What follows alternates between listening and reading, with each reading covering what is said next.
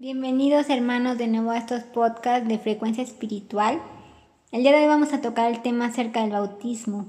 Bueno, vamos a empezar por qué es bautismo. ¿Cuál es la etimología de la palabra bautismo o bautizar? La palabra bautismo se deriva de la palabra griega bapto o baptizo, que significa lavar o sumergir, y bautizar, de latín baptisein, que significa sumergir, anegar, emparar, estar hundido o ahogado. ¿Y cuál es el origen del bautismo? ¿Cuándo fue la primera vez que se bautizó alguien? Lo podemos encontrar en Primera de Corintios 10, 1 al 3, donde habla de que Moisés bautizó al pueblo de Israel. Muchos no sabíamos esto, pero en Primera de Corintios 10, 1, 3 encontramos que Pablo dijo, porque no quiero hermanos que ignoren que nuestros padres todos estuvieron bajo la nube, todos pasaron el mar y todos en Moisés fueron bautizados en la nube y en el mar, y todos comieron el mismo alimento espiritual. Esa es la primera vez que encontramos en la Biblia que alguien se bautizó. Después seguimos con que fue Juan el Bautista el que empezó a bautizar. Después de Moisés ya como que se perdió el bautismo, ya nadie hablaba acerca del bautismo. Hasta que nació Juan, Juan el Bautista, que viene en Hechos 13:24. Juan, antes de la venida de Cristo, predicó Juan el bautismo de arrepentimiento a todo el pueblo de Israel. Juan dijo a todos en Lucas 3:16, Yo a la verdad los bautizo en agua, pero viene uno más poderoso que yo, de quien no soy digno de desatar la correa de su calzado. Él los bautizará en Espíritu Santo y fuego. Luego en Hechos 19:4 dice, Juan bautizó con bautismo de arrepentimiento, diciendo al pueblo que creyesen en aquel que vendría después de él, esto es en Cristo Jesús.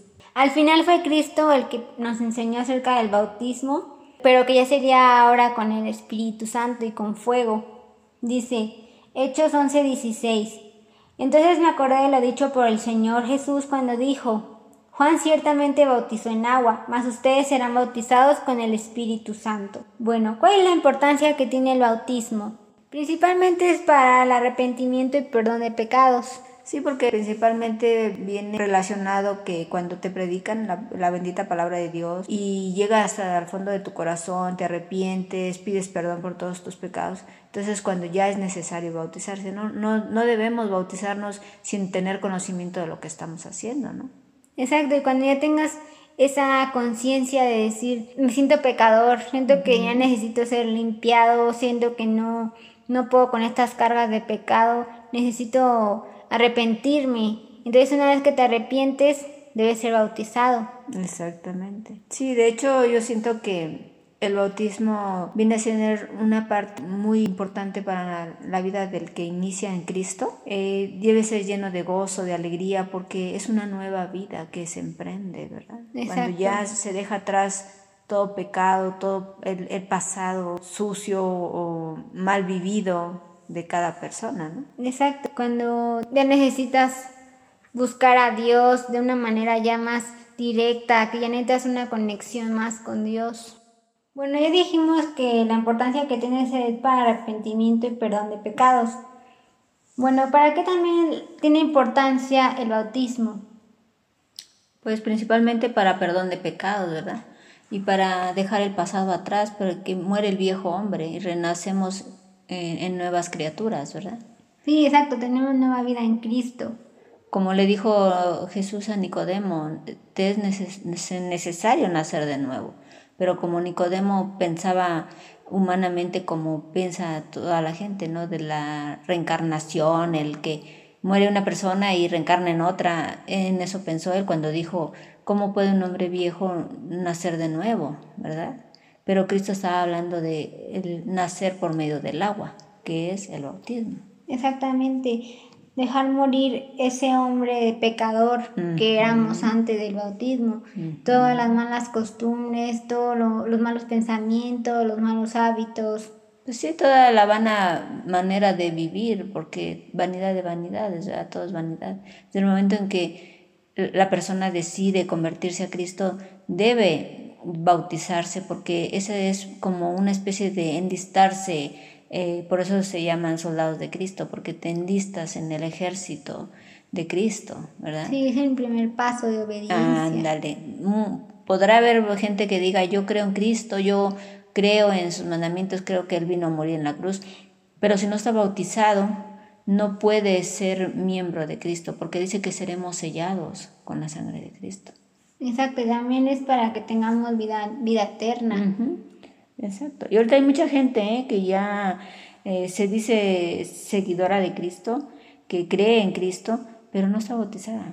Entonces no, no tiene el Espíritu Santo que es el que Cristo dijo, bautícense en el nombre del Padre, el Hijo y del Espíritu Santo y recibirán poder, que es el Espíritu Santo. Sí, exacto. Como leemos en Romanos 6:4 dice, porque somos sepultados juntamente con Él para muerte por el bautismo, a fin de que como Cristo resucitó de los muertos por la gloria del Padre, así también nosotros andemos en vida nueva. Ándale. O sea, de que tenemos que nosotros tener una nueva, nueva vida, ya, ya morimos con Cristo, cuando una vez que nos bautizamos es como morir. De hecho, por eso la muerte física ya no tiene poder sobre sobre el humano cuando se bautiza. Por eso es tan, tan importante el bautizo, porque ya desapareces a los ojos de la muerte. La muerte ya no te ubica, ya no te percibe, ya no te ve, porque has, ya, ya moriste. Para la muerte tú ya estás muerto porque moriste. Eh, cuando, sepultado con Cristo. Ah, exactamente, y resucitado juntamente con Él. Sí, una vez que sales del agua ya eres decir inmortal, ya eres inmortal, ya no eres aquel mortal con el pecado original de Adán. Ya cuando una vez que naces ya no tienes el pecado de Adán, ya eres libre de, pues que le llaman el pecado original, ya ahora tienes nueva vida en Cristo. Y todas esas maldiciones generacionales quedaron atrás, incluyendo la de Adán, que es el padre de todos los vivientes. Por eso mismo ahorita las iglesias cristianas que hay ahorita se están eh, interesando demasiado en, enfocar, a, llevar a, las personas a, otras a otras cosas, eh, alejarlas del bautismo y de la verdadera fe en Cristo para que mueran también, porque ahorita ya no hay ninguna iglesia cristiana eh, confiable, no hay ninguna. Entonces, y en ningún lado ya están bautizando. Y las pocas que bautizan no, no, les está, no les están bautizando con la verdadera fe, ni les están enseñando para qué es el bautismo, porque el bautismo es para, para morir en Cristo y renacer en Él. Por eso dice la bendita palabra, ya no vivo yo, más Cristo vive en mí, porque ahora ya hemos muerto al viejo hombre, al que éramos antes. ¿Verdad? Y ahorita, ahorita ya no están interesadas las iglesias en, en bautizar a la gente, porque nuestro Señor Jehová dijo que ahorita las iglesias eran cueva de demonios y de ladrones. Entonces, obviamente que allí no te van a enseñar la vida eterna, porque para eso es el bautismo también, para vida eterna. Exacto. En Romanos 6:6 encontramos que dice, sabiendo esto, que nuestro viejo hombre fue crucificado juntamente con él para que el cuerpo del pecado sea destruido, a fin de que no sirvamos más al pecado. Sí, como dije hace un momento que ya no tenemos culpa del pecado de Adán, ni, ni vamos a, llevar las maldiciones que, Dios le impuso a Adán desde un principio, que ahora iba a morir, que él, con el sudor de su frente iba a llevar este, el cargo de los alimentos, que la mujer iba a tener con dolor a sus hijos. Ya nada de eso. Y que, iba, y que iban a morir a, Ajá, que iban a morir a cierta edad, ya. Tu tiempo era limitado ya. De hecho hay, hay un pasaje bíblico este, donde dice que seremos, estaremos ante el tribunal de Cristo, que eso es diferente ante el trono de Dios, que donde los el mar y las, las tumbas todos van a entregar a sus muertos, porque todo el que muera sin Cristo eh, va a ser resucitado para ser juzgado. Pero los que ya fuimos bautizados en Cristo ya no tenemos que pasar por ese juicio, porque ya, ya nuestros pecados fueron perdonados y ya no hay juicio que se nos haga. No, ya por eso es importante el bautismo. Exacto. Incluso dice, dice también que el acusador ya no tiene eh, nada de qué acusarnos, porque tenemos, dice que en Cristo tenemos el mejor abogado ante el Padre, que el Padre es el juez como también podemos leer en Primera de Corintios 15, de la 21 a la 22, dice, porque, porque por cuanto la muerte entró por un hombre, también por un hombre la resurrección de los muertos.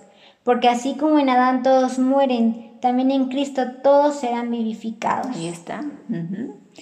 Ahora ya andamos en vida, Vida nueva, en Cristo. en Cristo. Y ya con la fe firme de que no vamos a morir. Nosotros ya no estaremos en la, en la tumba. No Ya debemos a- pasar por la tumba, ni Ah, mucho menos. Lo que muchos también cristianos cometen el error es cremar a sus muertos también. Mm, eso es un Eso es lo error. peor que pueden hacer porque están deshaciendo totalmente el cuerpo y no, entonces no, menos va a haber resurrección, menos porque el cuerpo ya no va a estar ahí, entonces el alma ya queda sin cuerpo porque Exacto. no va a tener un cuerpo en el cual irse con Dios. Ellos me pueden decir, pero se va a ir en alma, pero no puedes ir a Dios en alma porque entonces para qué no dio este cuerpo. Cristo se fue en cuerpo entero, no dejó su cuerpo aquí y el alma se fue. No, no. Incluso Pedro también lo dijo, que los que estemos vivos seremos arrebatados juntamente con él. Ahora, se, se- hay muchos mitos de que Pedro y Pablo, todos ellos murieron, pero no hay algo realmente escrito donde, donde se afirme que... ¿Cómo que fue su realmente- muerte? Ajá, porque, porque en Hechos, al final de Hechos, se dice que Pablo se quedó allí en una casa rentada y que se dedicaba a, A hacer- predicar. a predicar ajá, y a hacer casas también, ¿verdad? Pero no se dice que murió de anciano, no se menciona eso. Porque a los anteriores patriarcas y profetas todos morían porque todavía no venía Cristo a romper con la muerte. A vencer, a- perdón, a vencer la muerte. Ajá, me pueden decir, sí, pero murió Esteban y ya había muerto Cristo y resucitado. Pero es que todavía Cristo no había sido glorificado, todavía no había, vencido totalmente a la muerte en ese entonces. exactamente. Y Cristo dijo, bautícense, vayan por el mundo predi- y prediquen el Evangelio y bautícense, bautícenlos en el nombre del Padre, del Hijo y del Espíritu Santo. Y eso es lo que tenemos que hacer eh, desde el momento en que le predicamos a una persona, eh, animarlo a que se bautice. Exactamente. No rogarle, porque este, las cosas de Dios no son para ofrecérselas a quien no quiere aceptarlas. No rogarle ni tampoco imponerle, porque eh, eso es decisión propia el quererse bautizar. Pero una persona que busca de Dios y busca de Cristo, obviamente que se va a querer bautizar. Exacto. El que no quiera bautizarse es porque realmente no está firme en, en lo que está creyendo o en lo que está escuchando, ¿verdad? Y más porque no está realmente arrepentido de sus pecados. Ah, dale. No, como dice, no quieren salir a la luz para que sus pecados no sean expuestos. Exacto. Ah, no quieren, se quieren seguir ocultando como cuando Adán y Eva se sintieron desnudos y se ocultaron. Así esa gente quiere seguir oculta y por eso no quiere bautizarse. Es mejor no insistirles si no se sienten seguros, es mejor que no lo hagan. Sí, mejor que no lo hagan porque yo he, conozco, yo he conocido muchas personas que se han bautizado y lo hicieron por moda, lo hicieron porque otros lo, lo, lo hacían o simplemente porque el pastor o no sé quién se lo sugirió y lo hicieron pero sin saber lo, que, lo que estaban haciendo y ahorita andan peor que anteriormente, ¿verdad? Porque dice nuestro Señor Jesús, el estado, el estado de ese hombre viene a ser peor que el anterior. Exacto, y una vez que uno se bautiza, una de las cosas que también, la importancia que tiene es que vaya no vas a tener vicios, malos, malos hábitos, malas costumbres, malos pensamientos, odio, ser negativo, suicidios, depresiones, envidia, celos, egoísmo. La lista es interminable de todas las cosas malas que, que debes despejarte de ellas una vez bautizado. Y fíjate que realmente el momento que te bautizas, sí hay cambios en tu vida. Aparentemente no los hay, pero yo no sé qué, qué tipo de, de cambios querría la persona recibir, ¿verdad? O sea, eh, volar o tener superpoderes, aventar fuego por los ojos, no, esas cosas no. Pero sí vienen cambios desde el momento en que te bautizas, se rompen todas las maldiciones generacionales que todos, todos, todos, todos, sin excepción de una sola persona, todos traemos maldiciones de nuestros padres, de nuestros abuelos, de nuestros tatarabuelos, de nuestros bisabuelos, todos. Yo conozco eh, un- unos hermanos que son, son cuatro, hijos de papá y mamá. Los cuatro aparentemente buscaron de Dios, pero solo uno de ellos siguió el camino, los otros tres se apartaron. Y cosa chistosa, los otros tres eh, están repitiendo la vida de sus padres. Y el que buscó más de Dios y se bautizó, ese ya no, se rompió toda atadura y maldición generacional. Por ejemplo, estas personas, estos hermanos, son tres hermanos que ya no quisieron buscar a Dios, se, se apartaron. Y beben y les gustan las fiestas, les gustan las, este, las palabras de doble sentido, pero el papá de ellos era una persona, ya ya falleció, el papá de ellos era una persona que acostumbraba mucho pedir fiado en las tiendas. Y la hija mayor hace lo mismo, o sea, ¿Quién se lo enseñó? Pues es que es una maldición generacional que, que trae del padre, ¿verdad? Luego el otro, el otro hijo, el que le sigue el, a, la, a, la, mayor, el otro hijo se, se, había casado y tuvo una niña. Y su esposa en un momento que él no se dio cuenta, lo abandonó, se, fue, se llevó a la niña. Pero cosa chistosa es que el padre ya le había sucedido lo mismo anteriormente. El papá también, una, estaba casado y, tuvo otra, otra niña, aparte de los cuatro hijos que tuvo, tuvo otra esposa y la esposa también en una noche que él estaba dormido, ella lo abandonó, se llevó a la niña. Tenía una exactamente niña. Lo mismo. Y también fue una niña. Y luego el otro, el que le sigue a, los otros dos, ese también repitió las mismas cosas de su padre. Que el, papá abandonó a esos cuatro hijos que yo te estoy mencionando, los abandonó eh, para hacer vida con otras mujeres. Estuvo intentándolo con varias, ¿no? Pero casi todas tenían hijos ya de otros matrimonios y se, se, quedó al final con una mujer que tenía cinco hijos y dejó a los cuatro hijos por la que tenía cinco y crió a más a los otros que a sus propios hijos. Entonces este muchacho que sigue de los otros dos hermanos repitió lo mismo, abandonó a sus hijos de su primera esposa para juntarse con otra mujer que ya también tenía hijos de otros matrimonios. O sea, esas son las maldiciones generacionales de las que te estoy hablando que se, se acarrean. Y la, el cuarto hijo era, es una mujer, se bautizó y esa persona, esa mujer no trae, ya no anda acarreando ningún tipo de... No vive nada de lo que no, no, no, no, nada. Tiene vida nueva. Todo lo que le ocurre, aún con sus hijos y todo, todo es nuevo, todo es diferente. Nada es igual. Exacto. Padres. ¿Por qué? Porque se rompieron en ella, se rompió toda maldición generacional a partir de que se bautiza. Y también otra cosa que ocurre con el bautismo es que las personas que se bautizan les vienen cosas nuevas o cosas que no les habían llegado, les llegan. O sea, es, es, real lo que yo estoy diciendo. Eh, yo conocí a otro muchacho joven que no tenía esposa. Buscaba de Dios, pero también andaba en el mundo a la vez. O sea, un pie allá y un pie acá. Entonces, mucho le hablaban sus hermanos y le decían, bautízate, bautízate, bautízate este, porque él decía es que yo ya me quisiera casar, pero no encuentro una esposa, yo quisiera tener hijos, que, formar un matrimonio, y le decían, pues bautízate. No, es que no me atrevo porque yo todavía tengo muy malos hábitos y no me atrevo a hacer algo tan, dar un paso tan importante. Sus hermanos luego lo convencieron y, y sí, al final le dijo, sí, me quiero bautizar.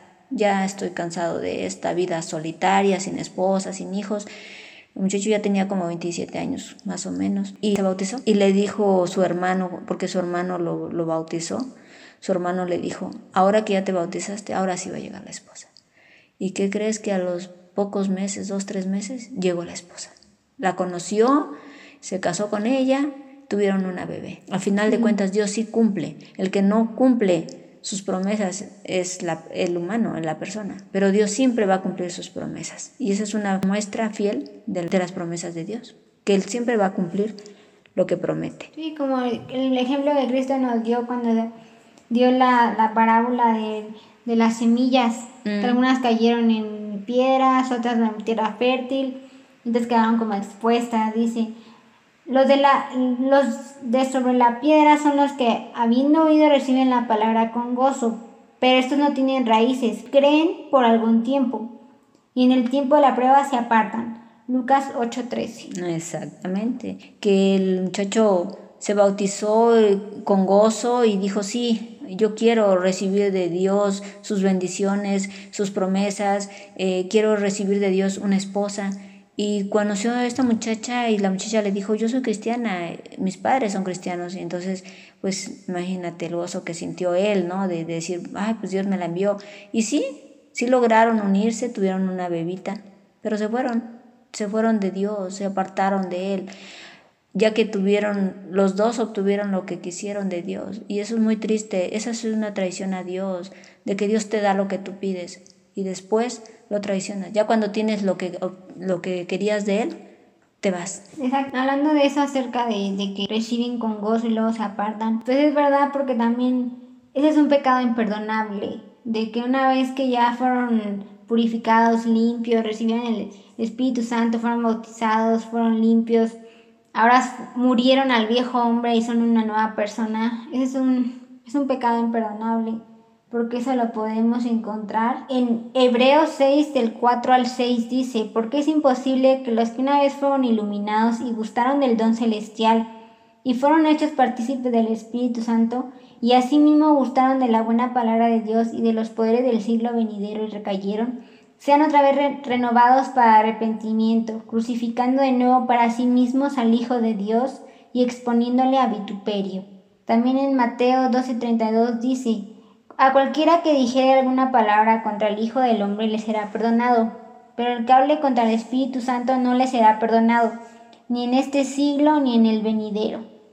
Realmente, una vez que ya fuiste limpio, purificado, no puedes apartarte y regresar al, mundo de donde saliste. No, claro al mundo donde fuiste rescatado, ya no puedes regresar. No, porque dice la bendita palabra de Dios que eh, la puerca lavada vuelve a revolcarse en el lodo y otro, otro pasaje bíblico dice el perro vuelve a su vómito y, y muchas personas yo conozco que, que sí han regresado al mundo. Eh, conozco otro muchacho que también ya casado, él con su esposa. Primero andaban viendo que se querían casar por la iglesia católica y de momento un día supe que se iban a bautizar por la iglesia cristiana, o sea, no sabes ni lo que querían, yo creo, ¿no? Son personas inconstantes en sus caminos. Y sí se bautizaron por la iglesia cristiana, este, se bautizaron en un mar y hasta hicieron todo un, eh, un, show porque los vistieron de blanco y como sacerdotes parecían. Y los, los bautizaron al esposo y a la esposa. Y ahora resulta que el, el hombre este ya hasta se declara ateo. O sea, es burla o, de qué se trata, no es un juego. No es un juego. Las cosas de Dios deben ser con responsabilidad porque y todo, todo debe de llevar responsabilidad debe llevar compromiso. Si amas algo, tienes que cuidar lo que estás amando. Aún si amas la palabra de Dios, tienes que cuidar la palabra de Dios, conservarla, guardarla en tu corazón, llevarla a cabo, este, defenderla de, de, de quien la está atacando, porque ese es el celo de Dios, ¿no? Como nuestro Señor Jesucristo que tumbó las, las mesas de los mercaderes porque el celo de Dios lo consumía, ¿verdad? Y eso es lo que debemos hacer todos los que realmente amamos. Respetar la palabra de Dios, verla como algo como lo que es, es algo sagrado. No debemos verlo como un juego o creer que Dios nos va a tolerar todo lo que hagamos. Que va a decir, me va a aguantar. O sea, Dios sabe que somos humanos, Dios, Dios entiende la situación, sabe que no somos perfectos. Dios no tiene compasión. O sea, Dios sí tiene compasión y Dios es bueno.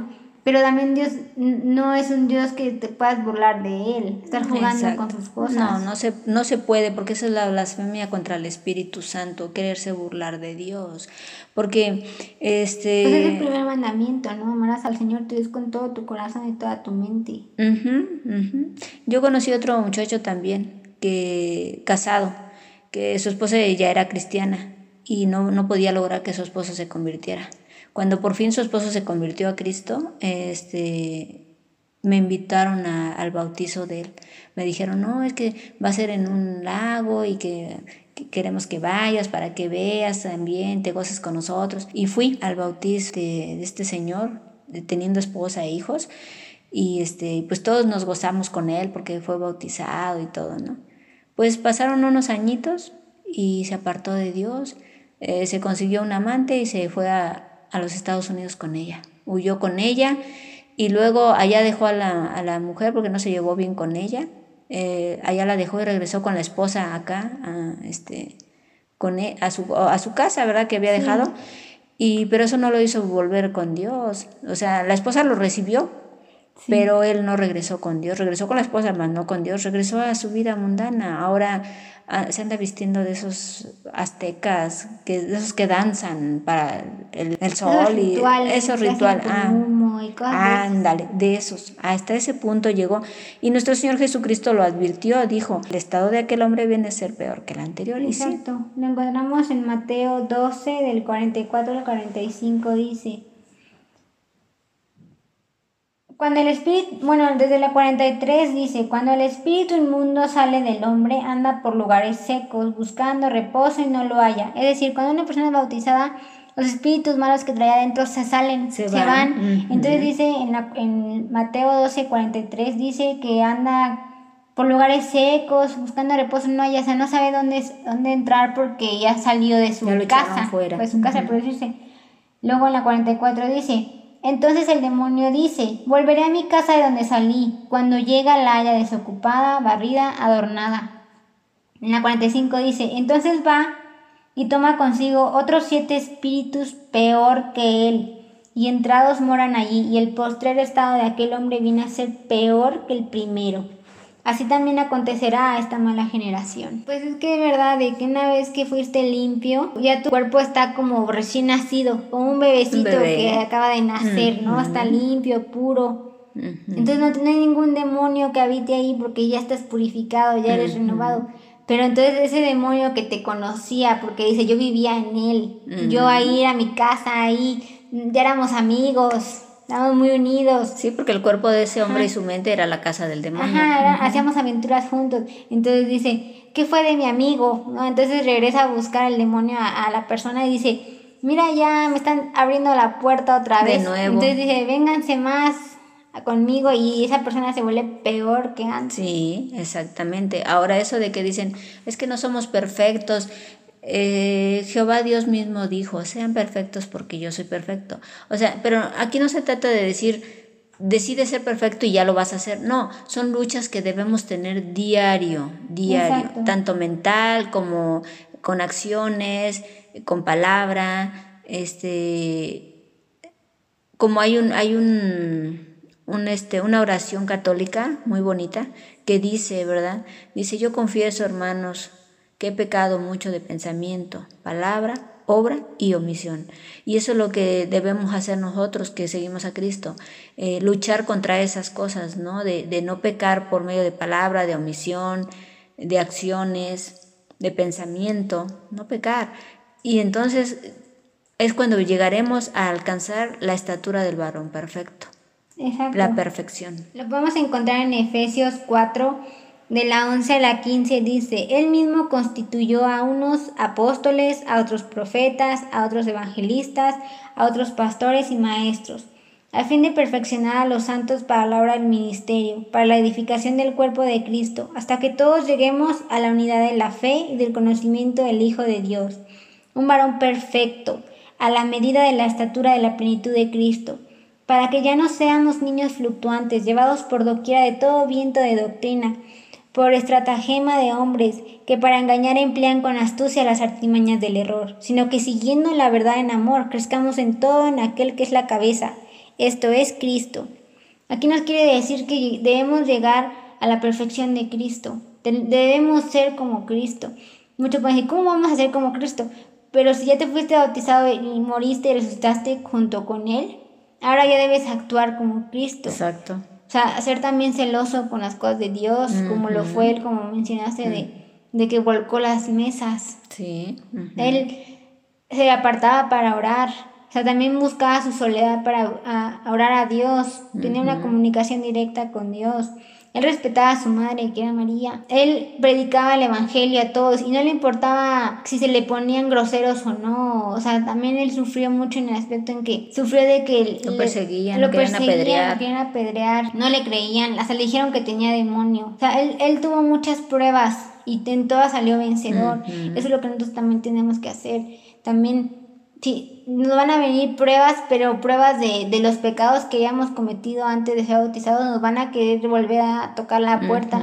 Debemos rechazarlos y no abrirle la puerta. Sí, porque Abel se lo dijo a Caín, el pecado está en la puerta. Exacto. ¿Verdad? Y siempre va a estar allí. Siempre va a estar como un perro echado afuera de tu, de tu puerta al momento en que tú le quieras abrir. Pero depende de uno querer volver o no al mundo. Pero a veces pienso yo, ¿qué hay rescatable en el mundo que anhelemos? Los que realmente buscan de Dios ni siquiera extrañan nada de lo que tuvieron antes en el mundo. Y no estoy hablando de dinero, no estoy hablando de viajes, no estoy hablando de, buena comida, de unos bonitos zapatos, no estoy hablando de eso. Estoy hablando de lo vivido, fiestas, eh, este, vanidades, eh, borracheras, ajá, envidias, de los que roban. Hay, hay quienes le roban a sus propias familias.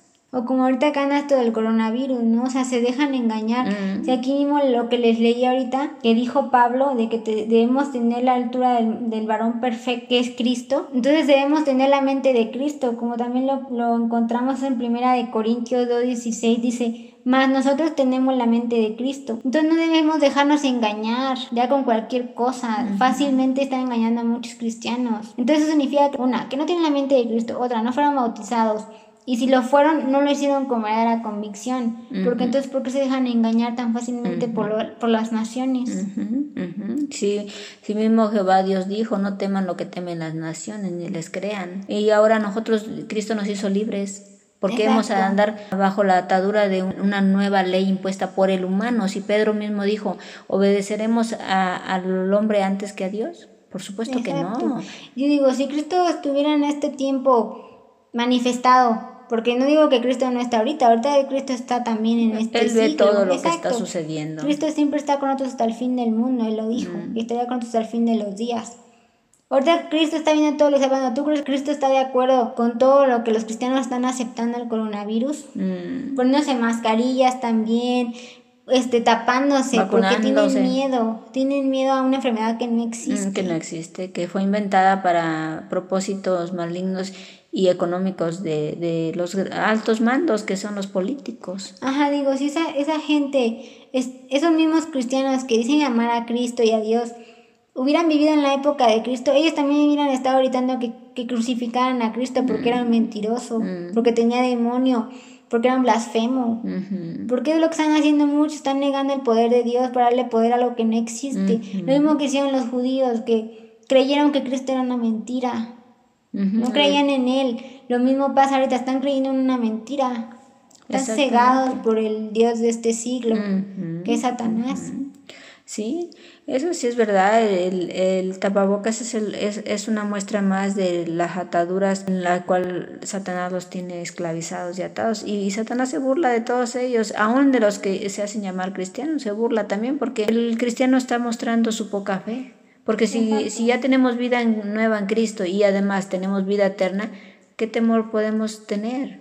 Si, si dice Jehová Dios, sea solo Dios tu temor. O sea, ¿por qué debemos de temer a algo que, para empezar, ni está comprobado? Otra son intereses económicos de, de los políticos, ¿verdad? Es para tener eh, atada a la gente. Y, y, ya se dieron cuenta que sí los pueden dominar y así los traen. Entonces, los que creen en Cristo verdaderamente, deben de tomar la, la plena conciencia de que ya fueron libres. Exacto. Como en Mateo 24, 24, Cristo nos advirtió que iban a pasar cosas como estas y que muchos cristianos iban a caer, porque Cristo dijo, falsos cristos, falsos profetas se levantarán, grandes señales y prodigios harán para engañar, y si fuera posible, aún a los escogidos. Ahí está, ya lo está diciendo ahí, aún a los escogidos. Porque Cristo ya veía el futuro, pues Cristo era un ser supremo, él sabía el futuro y sabía que iban a pasar ese tipo de cosas, que cada año intentan dominar el mundo. Cada cierto tiempo intentan todos dominar el mundo. Sí. Con engaños. Entonces sabía que muchos elegidos que Cristo ya tenía como iglesia iban a ser esparcidos, se iban a perder en el mundo con engaños de Satanás. Exactamente, porque dice, el Señor Jesús lo advirtió, dijo que Satanás era el padre de mentira. Entonces, eh, este mundo se ha regido casi, casi siempre por base de mentiras de todo. No habían dicho que venía un cometa contra la Tierra y luego no habían dicho que en el 2012 también se iba a acabar el mundo y que el chupacabras y que la influenza y que, o sea, miles de cosas que inventa el humano. Que las vacas locas. Que las vacas locas, ajá. Todas esas cosas. No, y van a venir cosas Todavía, Todavía faltan, sí, claro. Hasta que se acabe el mundo. Sí, pero dijo nuestro Señor Jesucristo, al que venza se le dará la corona de la gloria, de la vida, de la vida ¿verdad? Y también, este, pues eh, dijo nuestro Señor Jesús que tenía, no, perdón, Pablo creo fue el que dijo que tenía que suceder esto para, para que se reconociera quiénes eran los que eran aprobados y quiénes no, ¿verdad? ¿Quiénes iban a ser los elegidos? Ajá, exacto. Los añadidos a la iglesia de Cristo. Y además, el Señor Jesús dijo, cuando vean que todas estas cosas empiezan a suceder, levanten su cabeza porque su salvación ya está cerca. Entonces, lejos de, de afligirnos, de enojarnos o de someternos, preocuparnos. de preocuparnos o de someternos a, a, este nuevo este orden mundial, debemos de gozarnos en Cristo de que, de que está pronta nuestra redención y nuestra salvación. ¿Verdad? Exactamente. Porque además no debemos de temer porque nuestro Señor Jesús dijo esto es principio de dolores. Es el principio de muchas cosas feas que se vienen. Sí, pero realmente nosotros no debemos preocuparnos por lo que el mundo esté viviendo con esta nueva orden mundial, porque realmente hasta mismo Cristo no le importa el mundo. Ustedes me preguntan así, ¿cómo que no le importa? Él salvó, dio su vida por el mundo. No, él salvó, dio su vida por los que lo aman y lo siguen. Los que quieran creer en Cristo dijo en Juan 17, 9, dice, yo no ruego por ellos, no ruego por el mundo, sino por los que me diste, porque tuyos son, y lo mío es tuyo, y lo tuyo mío, y he sido glorificado en ellos. Ahí está. O sea, Dios, mismo Cristo no ora por el mundo, Cristo ora por los suyos, los que lo buscan. Entonces nosotros debemos preocuparnos por seguir a Cristo y no por lo que el mundo esté haciendo. Si el mundo quiere caminar ahora con las manos y los pies arriba, nosotros no debemos seguir lo que ellos hacen, porque el mundo está en pecado. Nosotros debemos andar como hijos de la luz. Andar en Cristo, sí, andar en vida nueva. Como Cristo dijo que resplandezcamos como luminares en medio de una generación maligna y perversa. Nosotros debemos marcar la diferencia. Si todo el mundo anda con tapabocas, tú no andes con tapabocas. ¿Por qué? Porque tú estás obedeciendo a Dios, no estás temiendo al mundo. Aunque te digan, eres un inconsciente, eres un quién sabe qué, no te importa el, cuidarnos entre todos, porque esa frase dicen ahora. Mismo a Cristo no le importa al mundo y también a Cristo lo ofendían. Y si tú no quieres ser agredido ofendido, es porque no, eres, no, no tienes la mente de Cristo y no vas a llegar a la altura del varón perfecto. Nunca vas a ser como Él. Entonces, mejor que, que también ya vas a, vas a tomar el camino de muerte, como todos lo están tomando el camino ancho de la perdición. Exacto. Además, nuestro Señor Jesucristo dijo, no teman lo que van a padecer. Dice, más confiad porque yo he vencido al mundo. ¿verdad? Exactamente. Entonces, debemos que de es amigo del mundo es enemigo de Dios. Exactamente, también. Entonces, si nosotros decimos, sí, hay que, hay que hacerlo porque toda la gente lo está haciendo, ¿y por qué? Si toda la gente es pecadora, nosotros ya no lo somos, nosotros ya estamos lavados con la sangre de Cristo, limpiados con su sangre preciosa y hemos sido salvados eh, por la palabra de Dios. Eh, no tenemos por qué hacer lo que hacen los malos, que ellos viven en la ignorancia, porque dice, este pueblo perece por falta de conocimiento. Exacto, como en Lucas 6:22 leemos que dice, bienaventurados serán cuando los hombres los aborrezcan, cuando se aparten de sí, los vituperen y desechen su nombre como malo por causa del Hijo del Hombre. Ahí nos está advirtiendo de que nos iban a agredir y atacar. Y dice, es por causa de Dios, o sea, de Cristo. Si te agreden, felicidades, realmente vas por el camino bueno. Si el mundo te ama, es porque está yéndote por el camino de muerte. No, y también dice, a ellos les parece eh, extraño. que no corran esos mismos desenfrenos juntamente con ellos, ¿verdad? Pero eh, hemos sido apartados, hemos sido llamados a la presencia de Dios. Dijo nuestro Señor Jesús, arrepítanse porque el reino de Dios se ha acercado a ustedes, ¿verdad? Ahora ya nuestro cuerpo ya no es cueva de demonios, de ladrones, sino es el templo de Dios. Ahora debemos de cuidarlo y, y, este, y andar en santidad y en vida nueva. Exacto, como, como ya leí también desde un principio en el origen del bautismo, cuando dije que Moisés bautizó al pueblo de Israel cuando salieron de Egipto, o en 1 Corintios 10, de la 1 a la 3 lo leí. Ellos, ¿qué pasó? Está pasando lo mismo que ahorita. Ellos ya, habían sido bautizados, ya hasta comían un alimento diferente, ya comían el alimento espiritual que era el maná. ¿Y qué pasó? Vino un momento tantito de prueba que se medio desbalancearon su mundo entonces, ¿qué pasó? Pecaron. Entonces, se apartaron. Como pasó cuando empezaron a idolatrar al becerro, mandaron a hacer un becerro, quisieron comer comida otra vez normal, como que quisieron la carne. Frutas, carne. Añoraban la carne. Sí. O sea, no estaban conformes con el alimento espiritual que Dios les estaba dando. Y no se conformaban con alabar al Dios Todopoderoso que no tiene forma. Querían algo que ver para idolatrar. Entonces, es lo mismo que está pasando ahorita. Muchos han sido bautizados, pero ¿qué pasa? Empiezan a anhelar las cosas del mundo. ¿Y qué pasa? Se terminan apartando y terminan pecando y terminan siendo otra vez extraviados, porque eso pasó con los israelitas, anduvieron 40 años en el desierto, vagando. ¿Por qué? Porque empezaron a pecar hasta que Dios dijo, hasta que muera toda esa generación mala, entonces ahora sí los voy a traer a la tierra prometida.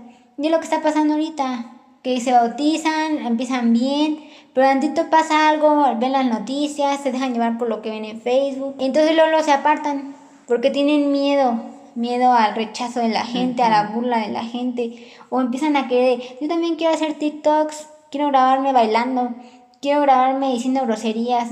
este, yo también quiero mostrar que tengo un buen cuerpo. También quiero operarme. Yo también quiero mostrar que, que, tengo un buen cuerpo. Y también quiero mostrar que soy, soy, hermosa, soy bella. Porque ya tengo viajes y dinero en la bolsa. Y que, tengo dinero. Mi vida es perfecta, ¿no? Que yo, yo, yo sí soy consciente, yo sí traigo tapabocas, yo, yo sí soy de, de los que apoyan al mundo. Se empiezan, y es cuando se desvían. O dicen, me quiero pintar el cabello, ¿no? Porque pintarse el cabello también, eso, eso no viene en, en, en, al caso mencionarlo, pero sí es importante también, de que cuando se quieren pintar el cabello es porque reniegan del color del cabello con el que Dios los creó. Y, y qué bueno fuera que nada más se pintan el cabello y ya, no, se empiezan a hacer más cosas. Que la ceja la tengo muy fea, mejor me la tatúo o me quiero hacer un tatuaje, o, o sea, ya empiezan a, a más y más, más la cosas nariz, hasta que ya se deforman. Se ponen botox en los labios, o sí, se hacen un montón de cosas. O están inconformes las mujeres y se ponen filtros en las fotos. Ustedes me pueden ahora resulta que eso también es pecado. Pues prácticamente sí, porque estás renegando de tu rostro. Y si tu rostro no es agraciado ni agradable, es porque entonces es una persona pecadora. Porque necesitas tener la luz de Cristo que se refleje en tu rostro. Porque dice que cuando Moisés bajó de la montaña, dice que su rostro resplandecía, porque estuvo hablando con Dios y el pueblo se asustó al ver lo que él resplandecía. Pero cuando ellos habían sido bautizados también, en, en la época de Moisés, ellos también brillaban, pero como se apartaron, ya vieron a Moisés diferente a ellos, porque ellos se hicieron otra vez mortales y pecadores. También si, si tienes una cara que sientes que, o sea, que es desagradable a la vista de los demás, aún a ti mismo, ¿no? De que dices, me veo en el espejo y no me gusto, pues vayan a la palabra de Dios que es la que tiene todas las respuestas a todas nuestras dudas, preguntas, temores y inseguridades, complejos. La, la, palabra de Dios está abierta para todo tipo de pensamientos, ¿verdad? Que nos atacan. La palabra de Dios dice, el corazón alegre hermosea el rostro. Y también dice que el corazón, el rostro del malo se endurece. Ahí está, por eso la gente que, que se cree fea, que se cree fea o que la gente lo, lo ve desagradable, es porque es mala. Exacto, y tú dirás, pero si yo soy muy alegre y me gusta hacer bromas, soy persona alegre, porque aún así me siento fea? Pero es que también habla de que un corazón alegre es decir que no guarda maldad, no guarda celos, envidia, coraje, falta de perdón. Y además estamos hablando de una persona que busca de Dios, porque dice, gózate delante del Señor, porque Él es No la alegría de decir, me gusta ver películas cómicas, me gusta ver youtubers groseros que son mal hablados, ¿no? Ay, me ataco la risa. Eso no es la, eso es, ya es burla, ya no es risa ni ni es este alegría de corazón. No, eso ya, eso es, eso es risa momentánea, nada más. Como dice la palabra, es, diversión para el malo hacer el mal. Ah, les es diversión, les es divertido. Sí, exactamente. Por eso se siguen sintiendo feos y por eso se ponen filtros. Porque sienten que con el filtro su rostro cambia. Pero es que debe cambiar desde el interior, desde lo profundo de ti debe cambiar. Por eso es que la persona debe de bautizarse para que el viejo hombre muera y muera con, con, el viejo hombre muera todo, ¿no? Este, soberbia, vanidad, egoísmo, idolatría, eh, rencores, complejos, dudas, temores, angustias, depresiones, porque no hay persona que no haya sufrido un daño moral, físico, sentimental por parte de otras personas, ¿verdad? A, veces hasta ya desde niños ya padecen cosas, ¿no? Que se les muere la mamá, que los tratan mal o viven pobremente, sus padres muy, muy apenas les alcanzan para darles de comer, cosas así, cosas muy deprimentes, ¿no? Pero cuando llegamos a los pies de Cristo y Él nos recibe con amor, el Padre mismo, Jehová, Dios dice, ¿verdad? Yo, eh, si tu padre y tu madre te abandonan, yo te recogeré. Entonces, cuando llegamos a los pies de Cristo y, buscamos de Dios, ese gozo queda perpetuo. en el corazón del humano y eso es lo que lo mantiene alegre, animado, gozoso, emprendedor de decir, vamos a salir adelante de esto, van a ver, esto va... No, no, no querramos que el mundo cambie, vamos a cambiar nosotros. A nosotros nos va a ir bien, al mundo, no, no, esperemos que el mundo le vaya bien para que nos vaya bien a nosotros. Es que Dios está con nosotros y si Dios sacó al pueblo de Israel de Egipto, solo lo sacó a ellos. No, no hizo que los de Egipto se, se hicieran buenos para que los israelitas vivieran bien ahí. Porque si esa era la intención de Dios, imagínate, entonces no los hubiera sacado. Hubiera hecho que todos en Egipto hubieran sido buenos, Faraón y todos ellos, para que ya los empezaran a tratar bien. Pero Dios dijo, no, me los llevo Sí, porque también era un pueblo idólatra, el de Egipto. Y ahora, ¿qué pasó cuando llegaron los israelitas hasta la tierra prometida? Ya cuando llegó el momento, dudaron. Ya cuando vieron la, la realidad de que ya... Toda la tierra frente a sus ojos. Ajá, dudaron. Y que retrocedieron, como muchos retroceden ahorita, como estábamos hablando al principio, que habiendo gustado de la bendita palabra de Dios, retroceden al mundo, se van al mundo. Y, eso ocurrió con los israelitas. Llegaron hasta, hasta el punto donde los Dios los iba a llevar y dudaron. Temieron, se enojaron, ah, quisieron apedrear a Josué y a Caleb y se enfurecieron contra ellos, ¿verdad? Entró desánimo, entró coraje entre, en ellos. Y lo mismo sucedió cuando Pedro lo sacaron de la cárcel, que estaban orando por Pedro y cuando Pedro les tocó la puerta, ni siquiera le quisieron abrir del miedo que sintieron de que es Pedro, de verdad, o sea, no puede ser, ¿verdad? Dudaron. Y dice nuestro Señor Jesucristo, no duden. Jehová Dios dijo, el que retroceda no agradará a mi alma. Y dijo nuestro Señor Jesús, hombres de poca fe, ¿por qué dudaron? ¿Verdad? Entonces no debemos dudar. Y esas luchas son en nuestro mismo interior. Nuestras luchas no es, como dijo Pablo, contra carne y sangre, sino contra potestades de las tinieblas. Y ahorita el mundo está dominado por Satanás. Entonces lo que tenemos que hacer ahorita es bautizarnos, eh, tener llevar una vida en Cristo, vida nueva y creer en sus fieles promesas. Porque si se cumplen, yo ya te lo había dicho al principio, de esta parejita que se conoció, Dios los unió y se apartaron Exacto, porque mucha gente puede decir, yo me bauticé y me he guardado de no hacer el mal, pero no noto cambios en mi vida, o sea, sigo todo igual. Pues es que las cosas llevan tiempo y sobre todo... un proceso. Un proceso y también de seguir leyendo la palabra de Dios para que Dios te siga mostrando y revelando más cosas. Porque una de las cosas que pasan después del bautismo es que recibes el Espíritu Santo. Mucha gente erróneamente cree que el Espíritu Santo lo atraes, porque hay muchas canciones cristianas que dicen Espíritu Santo ven, pero si ya fuiste bautizado no tiene que llegar el Espíritu Santo, ya lo traes dentro de ti, ya vive dentro, de ti, exacto. Entonces tú lo recibes como Cristo, que Cristo no tenía el Espíritu Santo, bueno, así como lo recibió cuando fue bautizado. En Lucas 3, 21 al 22 dice que el cielo se abrió cuando lo bautizó Juan y descendió el Espíritu Santo sobre él en forma corporal como paloma. Y vino una voz del cielo que decía, tú eres mi Hijo amado, en ti tengo complacencia. Cristo recibió el Espíritu Santo una vez bautizándose, porque necesitaba recibirlo para poder seguir su proceso. Sin el bautismo no iba a lograr nada de lo que logró porque ahí fue cuando empezó su ministerio, desde que se bautizó. Ya hacía milagros desde antes, porque ya era un ser especial desde su nacimiento, porque nació también por obra del Espíritu Santo, pero también necesitaba recibirlo. Entonces lo recibió una vez que se bautizó. Además, yo no sé qué, qué tipo de cambios quiere la persona recibir después de bautizarse. Si en Cristo su vida fue tan normal de que hablaba con la gente, dormía, iba de un lado a otro. Él mismo dijo que el hijo de hombre no tenía dónde recostar su cabeza. O sea, no tenía riquezas, no andaba en carros, no tenía pues una vida de privilegios. O sea, pues que que él sabía que nosotros teníamos necesidad de estas cosas, ¿no? Que es andar en vehículo mm. o que o comer, comprar un boleto de avión, comprar un boleto de, avión o, rentar una casa, comprar una casa. Mm. Pero si primero busquen el reino de los cielos y después lo demás vendrá por añadidura. Pero conforme a sus necesidades, porque si ya quieres cosas extremas nada más por vanidad, entonces ya no estás obrando bien. Y Dios no te lo va a conceder porque sabe que te va a pervertir, te va a perder y te vas a ir al infierno, o sea, vas al camino de muerte. Sí, además al principio dijiste que eh, es un proceso, ¿no? la vida nueva es un proceso. Pues un bebecito recién nacido No al otro día de que nació ya va a andar caminando, hablando, es comiendo solo, o yendo al baño solito, eh, eh, aprendiendo cosas eh, de un día para otro. Hay que, hay que tener paciencia que ese bebé año tras año vaya adquiriendo nuevas cosas, nuevos conocimientos, ¿verdad?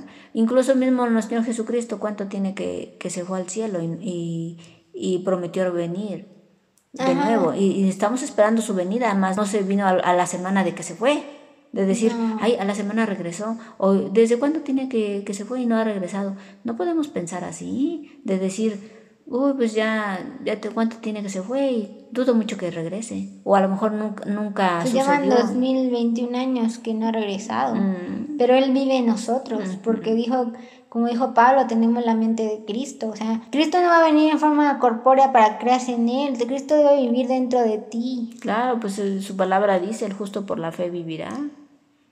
Exacto, también leemos que dice que el Espíritu Santo nos va a mostrar todas las cosas. En Juan 14, 26 dice, más el consolador, el Espíritu Santo a quien el Padre enviará en mi nombre, les enseñará todas las cosas y les recordará todo lo que yo les he dicho. Por medio del Espíritu Santo empieza a recordar las cosas que Él dijo, sus promesas, y es las que te mantienen fuerte en momentos de tristeza, de que te entra una pequeña duda, decir, ¿qué tal si pasa esto? o ¿qué tal si aquello? Entonces cuando debes recordar, el Espíritu Santo se va a encargar de recordártelo. Y de fortalecernos, sobre todo cuando en nuestras caídas de depresiones, de tristeza, de llanto, de, de dudas, de temor. Sí, porque Satanás le habló a Cristo en el desierto cuando lo empezó a tentar. ¿Y qué pasó? Hubo una guerra que Satanás le mencionaba versículos de la Biblia y Cristo se las revocaba con versículos de la Biblia. Y eso pasa en nuestra mente, nuestra mente nos dice algo negativo y nosotros debemos responderle a nuestra mente con, otro versículo, decir, pero Cristo dijo esto o aquello. Es como debemos así romper esa, esa lucha que hay entre nuestro, en nuestro interior. Y dice que saldremos vencedores, porque dice en Cristo somos más que vencedores. Y vencer las cosas que vemos a nuestro alrededor, esa es la verdadera lucha y la verdadera batalla en la cual Cristo nos prometió que ganaríamos. Sí, en Filipenses 4:13 dice, todo lo pongo en Cristo que me fortalece. Y en 2 de Timoteo 4.7 dice, he peleado la buena batalla, he acabado la carrera, he guardado la fe. Sí, porque es una batalla constante. Mientras estemos en este mundo vamos a tener batallas tanto en nuestro interior como con las demás personas. Y también una, una lucha en cuanto a que, por ejemplo, te da una gripa, ¿no? Y empiezas a sentir tos y empiezas a tener calentura. Es una lucha de que tú te declaras sanidad o alguien llega y te declara sanidad pero ¿qué pasa? Hay una lucha entre lo espiritual y tu cuerpo que dice, yo no quiero, yo estoy enfermo y, y te está declarando sanidad al mismo tiempo, entonces empieza a haber una lucha, pero obviamente la palabra de Dios va a ganar. Claro, siempre, siempre. Por eso debemos, eh, los que ya hemos sido bautizados, debemos vivir en Cristo, porque ya somos nuevas criaturas. ¿Y qué dice? Que todas las cosas viejas pasaron y ahora todas son hechas nuevas. Como Cristo cuando le dijo a aquel hombre, ¿crees que puede ser sano? Y le dijo, lo creo, aumentame la fe, le dijo. ¿Por qué? Porque el hombre sí tenía dudas, pero quería que Dios le, le incrementara su fe. O sea, sí quería creerlo. Entonces, como dice la palabra de Dios, en Mateo 21, 22 dice, todo lo que pidieras en oración creyendo lo recibirás. O sea, tienes que pedirle algo a Dios, pero creer que lo vas a recibir. Porque si nada más lo pides para ver si sucede, o sea, como una prueba, nada más no va a pasar. Tienes que creer lo que va a ser así. Claro, aunque pase un tiempo que para uno se le hace largo, ¿verdad? Porque los humanos somos dados a... Tendemos a perder la paciencia. Sí, fácilmente, pero ¿qué dice la bendita palabra? Que la, la, paciencia es una virtud que debemos de tener, ¿no? Como podemos leer en Hebreos 11.1 dice, es pues la fe la certeza de lo que se espera, la convicción de lo que no se ve, porque realmente la fe tienes que estar convencido, aunque todavía no lo veas. Es decir, yo le pido a Dios un marido, y aunque todavía no lo veas, ni has visto a quién ni nada, debes estar seguro que va a llegar, aunque todavía no pase un año o dos. Pero si ya lo pediste va a llegar en su tiempo, porque Dios es un desde tiempo. También llegó a su tiempo Cristo, aunque muchos lo esperaban ya desde Isaías. Isaías no lo vio a Cristo, pero él ya lo estaba predestinando que así iba a ser. Isaías murió y no supo si llegó Cristo, pero él declaró que iba a llegar Cristo. Probablemente él sí dijo, ¿será en mi época que va a venir Cristo? Sin embargo, ¿cuántos años pasaron después de Isaías? Después se vino la de que se los llevaron cautivos, a los israelitas se los llevaron con Nabucodonosor, luego regresaron, luego los griegos empezaron a quererlos dominar. O sea, pasó mucho tiempo hasta que llegó Cristo, pero al final de cuentas sí llegó. Claro. volviendo a lo de que cuando ya llegan las promesas, no las creemos. No las creen, porque eso sucedió que esperaban al Mesías y cuando llegó Cristo no creyeron. Por eso, y, ¿y por qué? Porque van perdiendo la fe a lo largo de los años, van perdiendo la esperanza de que realmente se cumpla esa promesa. ¿Verdad? Yo conocí una señora con tres niños, estaba casada, ¿verdad? Y, padecía en manos del, del, esposo. No golpes, pero sí malos tratos eh, verbales. Porque aquí mando yo y se hace lo que yo digo, de una manera muy altanera, ¿no? Y grosera. Esta mujer sufría en, en, ese aspecto en que cuando el marido le decía, porque aquí se hace lo que yo digo y me tienes que obedecer, no se trataba de porque le, que le sirviera la comida o le lavara la ropa o de que fueran a, cierto lugar, no, se trataba de que el hombre llevaba a la familia de él a la casa. Le ponía cosas que ella no le correspondían. Que no le correspondía, como era llevarle a los padres de él, eh, se aventaban meses ahí con ella y, ellos teniendo más hijos, porque los padres de este señor tenían ocho hijos en total. Entonces, entre ellos también había cuatro mujeres y cuatro hombres. Entonces, el esposo de esta mujer abusaba de ella, de que a pesar de que los suegros tenían más hijos e hijas, querían estar metidos con la nuera. ¿Y por qué? Porque la veían dócil, tranquila, callada, incluso los atendía bien. Yo la conocí y ella los atendía de una manera educada les hablaba educada, atenta, les preparaba la comida y todo, aún, aún no estando de acuerdo en tenerlos ahí, porque pues ella tenía sus tres niños y llevaba, los llevaba a la escuela, los traía y ya no tenía privacidad porque estaban allí metidos. Ahora los otros hermanos, siete hermanos en total, contando ocho con el marido, los otros hermanos, hermanos, teniendo esposas y teniendo esposos y teniendo hijos, iban también a la casa de ellos de la mujer esta. Allá sí iban a pasar sus vacaciones. O sea, ya era demasiado el abuso que cometían con esta mujer porque como la mujer no, no protestaba en ese aspecto. O sea, sí se lo decía a su esposo, oye, pero tus papás este, tienen más hijos, ¿por qué no van a visitarlos? Y, y, él decía, ellos quieren estar aquí y aquí los voy a tener. Y te aguantas. ¿Y por qué, por qué te enojas? Y gracias a mi padre tienes todo oye, pero pues yo me casé contigo, no con tu padre, pues sí, pero gracias a mi padre yo tengo estudios y gano bien,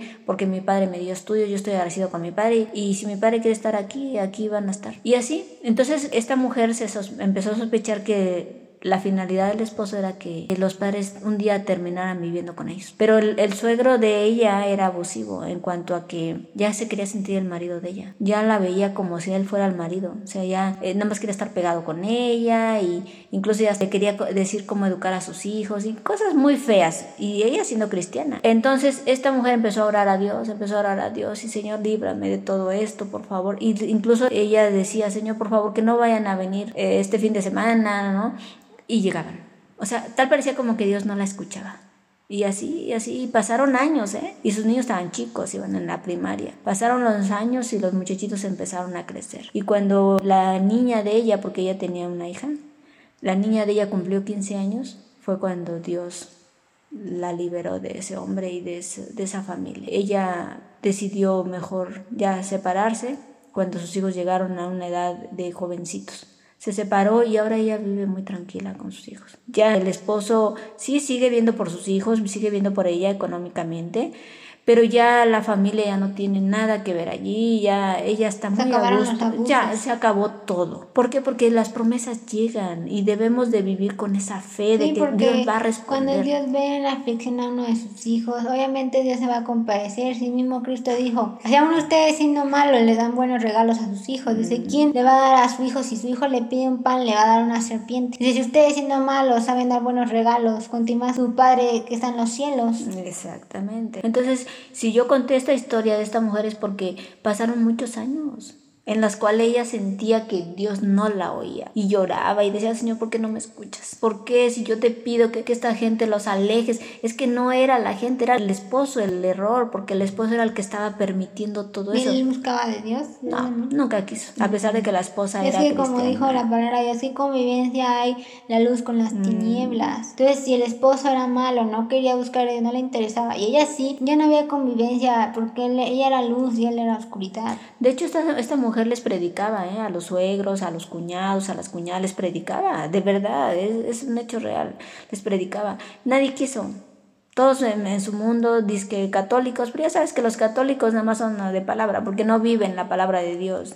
Es que la palabra de Dios dice que la, del medio de la aflicción es quitado el justo. Ah, exacto. Y es mentira que Dios desaprueba el divorcio y Dios quita de la aflicción al justo. Sí, porque Cristo dijo, no hay quien deje padre, madre, esposo, esposa por mí. Entonces, si esa persona de plano no quiere buscar de Dios, no le interesa hasta blasfemo o blasfema, lo mejor es apartarse. Sí. Por amor a Cristo, dejar a esa persona. Sí, como hace rato mencionaste, de que son cristianos y dicen, es que yo quisiera pintarme el cabello, aún siendo cristianos, quisiera pintarme el cabello, hacerme un tatuaje, un pequeñito tatuaje, ahí no va a pasar nada. No, lo que tienen aquí que hacer los que ya se bautizan y empiezan a buscar a Dios es apartarse del mundo. ¿En qué aspecto? Dejar las amistades que tenían, dejar de convivir con los primos, con los tíos que no buscan de Dios, porque te van a volver a hacer caer. Eso es apartarse del mundo y hacer una nueva vida ya con los que realmente siguen tu misma fe. Sí, como Pablo dijo que seamos todos de un mismo pensamiento, mismo sentir. Como segunda de Juan 1 del 10 al 11 dice, si alguno viene a ustedes y no trae esta doctrina, no lo reciban en su casa, mm. Ni le digan bienvenido, porque el que le dice bienvenido participa en sus malas horas. Exactamente. Tienes razón porque la mujer esta que te digo que ella es cristiana y ella no le rogaba a Dios que, que la separara del marido, le rogaba a Dios que ya no fueran los cuñados y cuñadas y los suegros a su casa, no, ella, ella pedía eso, ¿no? Que ya no regresaran que la dejaran vivir su vida en, su casa, porque ella no los molestaba, ella no se iba a meter a sus casas. Sí, como Cristo dijo, busca la paz y síguela. Si ya estás sintiendo demasiada presión, esa persona o alguien está sintiendo mucha presión, ya, ya siente que su paz ya desapareció, tienes que irte de ese lugar, ya sea una casa, un país, una ciudad, vete de ese lugar. Si no encuentras paz, vete, porque dice que busques la paz y la sigas. Incluso Jesús dijo, ¿verdad? Ni el polvo se lleven de ahí. Exacto. Y entonces esta mujer encontró la, la paz desde que sus hijos crecieron porque esta mujer buscaba ayuda espiritual de cristianos. ¿Y sabes qué le decían? Eh, tienes que aceptarlos, son tus suegros. Y, y además de eso agrada a Dios que tú los recibas en tu casa, porque de eso se trata el hospedaje. Pero, eh, pero había una hermana de esta muchacha que le decía, una hermana de, de papá y mamá, no, no de Cristo, le decía, oye, pero es que tus suegros tienen más hijos. No, dijéramos, no tienen casa, pues sí, recíbelos en tu casa, pobrecitos, además también ancianitos, pero ni siquiera eran ancianos. O sea, iban nada más por el simple gusto de estar metidos ahí y más por el suegro, porque el suegro fue el que empezó a hacerse abusivo, empezó a querer ya tomar el, el orden de esa familia, como el esposo siempre estaba trabajando y el suegro pues iba de vacaciones, imagínate, todo el día lo tenía metido ahí la mujer, al suegro. Ella buscaba ayuda espiritual, pero ¿sabes en qué momento fue cuando ya Dios le respondió, cuando sus hijos crecieron, cuando sus hijos llegaron a la etapa de adolescentes, empezaron a darse cuenta de las injusticias que se cometían con su madre y ellos empezaron a apoyarla, a hablar con ella, a platicar y, cuando la mamá dijo, ¿saben qué hijos nos vamos a ir? Vamos a dejar esta inmundicia en la que hemos vivido. Y los hijos la apoyaron, se fueron. Y, y desde entonces no volvió esta mujer con el esposo y, a tolerar toda esa familia. Ya no. Ahora ella vive bien tranquila con sus hijos. Felices. como dice la palabra de Dios, cada cosa llega a su tiempo, ¿no? Dios es el tiempo. Entonces yo estaba esperando que los hijos de esa mujer crecieran para que ellos pudieran ayudarla, ¿no? Porque si, ella se hubiera ido con sus niños chiquitos, probablemente hubieran sufrido más. Sí, sí, es verdad. Que hubiera sido de ella con los niños pequeñitos, ¿no? Estaba que alguien la ayudara mm, también. Mm. Entonces esperaba que ellos crecieran. Exactamente. Dios es un Dios de tiempo y sabe.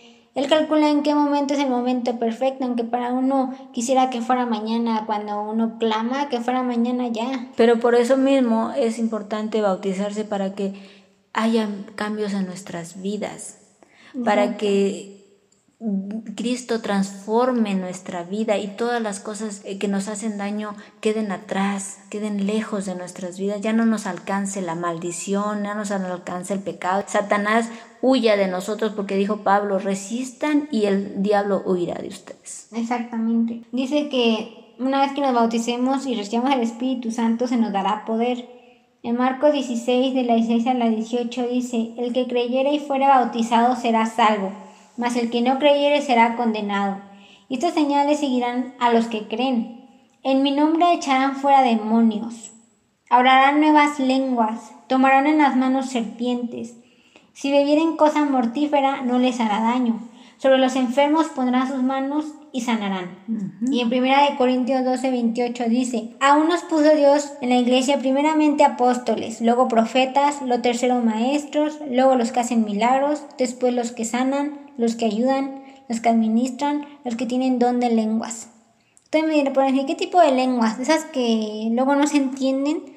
No precisamente el don de lenguas es aprender varios idiomas para poder seguir llevando la palabra de Dios a diferentes países. Comunicarte con otras personas fuera de tu entorno. Exactamente, porque si por ejemplo vives en un lugar donde hablan español y te vas a vivir a Corea, por ejemplo, tienes que aprender coreano para entonces para vivir allá, ¿no? Entonces así vas a poder ir predicando el evangelio en su idioma de ellos. Eso un montón de lenguas, de que tienen esa facilidad de aprender nuevos idiomas. Y también sanar enfermos de que si alguien está enfermo vayas, ores por él, pongas tus manos y en nombre de Jesús esta persona es sana. Y también de que echar fuera demonios y no precisamente de exorcismos como las películas y eso no, sino de que también echar fuera demonios de uno mismo, si sientes que hay una lucha espiritual en ese momento, decir, echo fuera el demonio que me quiere atacar, en el nombre de Jesús. Sí, hay muchas oraciones que, que funcionan para echar fuera demonios, ¿verdad? También como el que dice, llevo todo pensamiento cautivo a la obediencia a mi Señor Jesucristo, que es cuando nuestra lucha mental está muy fuerte y, y entonces uno la repite y la repite y la repite hasta que se hace una realidad en nuestra vida. Porque tú dirás, o sea que tienes que estarlo repitiendo cada rato hasta que lo logres. Sí, ¿por qué no? Así te avientes 100 veces. Si los medicamentos vienen en un frasco con 100 pastillas, hasta que te acabes las pastillas empiezas a sentir la sanidad. Porque a la primera pastilla no vas a sanar. Exactamente, como dice también que tomarán a mano serpientes. No trata de que vayas y busques una serpiente ahorita en el campo y para, comprobar, comprobar porque también dice la palabra es que no tentarás al Señor tu Dios. Exactamente. No puedes ir a hacer eso nada más para comprobar. Es en un caso de, de que estés un día en el campo y y una serpiente te salga al encuentro es cuando no te va a poder picar, no, no te va a hacer daño. Mm. Pero tampoco trata de que la voy a agarrar para comprobar que no me va a hacer daño, no se trata de eso. También dice que si bebiéramos cosas mortíferas no nos hará daño. Pero tampoco trata de que vayas y ahorita te tomes un ácido para comprobar que no te va a hacer daño. No, es por si en un dado caso alguien te quiere envenenar no lo va a lograr, porque tú eres inocente y Dios te va a proteger. Pero como repito, dice la palabra, no tentarás al Señor tu Dios. No, no vas a hacer cosas nada para comprobar, porque así le pasó a Cristo. Dice que Satanás le dijo, arrójate desde aquí para ver si realmente, como dice su palabra, tus ángeles enviará para que no caigas, tu pie no resbale. Pero Cristo le respondió, está escrito, no tentará al Señor tu Dios. O sea, no debes jugar con esas cosas de, de comprobar si funcionan o no. También cuando dice que no que habrá apóstoles, profetas, maestros, significa que va a haber gente que va a profetizarte, que te va a decir, tuve un sueño, o simplemente llega y te dice, te espera un gran futuro, un día vas a hablarle a naciones, o un día vas a tener muchos hijos, o un día te van a ver en la televisión o cosas así, ¿no? Y si se cumplen es porque realmente Dios lo mandó, porque dice que si hay cosas que no se cumplen es porque Dios no las mandó. Ahí es donde te das cuenta si esa persona realmente era un profeta o nada más lo estaba diciendo porque se sentía un profeta. O sea, pero si no era de Dios no se va a cumplir. Exactamente, sí. Sí, pues es que hasta el día de hoy sigue habiendo gente que Dios está levantando poderosamente. Con mano poderosa está habiendo gente, aún en estos tiempos de coronavirus y de mucha maldad y mucha corrupción y, y todo eso, mucha mentira diabólica, ¿verdad? Que se está levantando ahorita sobre la humanidad. Aún hay gente con mano poderosa que Dios está levantando para predicar el, Evangelio, la sana doctrina la sana doctrina, sin interés de sacar dinero, sin interés de levantar una estructura y, y, aquí vengan todos los fieles, esas cosas ya dejémoslas atrás porque eso ya Dios lo condena. Dios no está allí. Queremos hacer entender a la gente que Dios no está en esos lugares porque los llama cueva de demonios, cueva de ladrones donde roban con el llamado diezmo y las ofrendas y todo eso. Y esa gente no, nunca, así como entran, salen igual de vacías. Pues que realmente el templo de Dios es, nuestro cuerpo. Nosotros mismos. Nosotros somos el templo de Dios. También podemos leer que hay siete espíritus que se mencionan. Y yo considero que también son los espíritus que deben morar en nosotros como hijos de Dios, que ahora debemos ser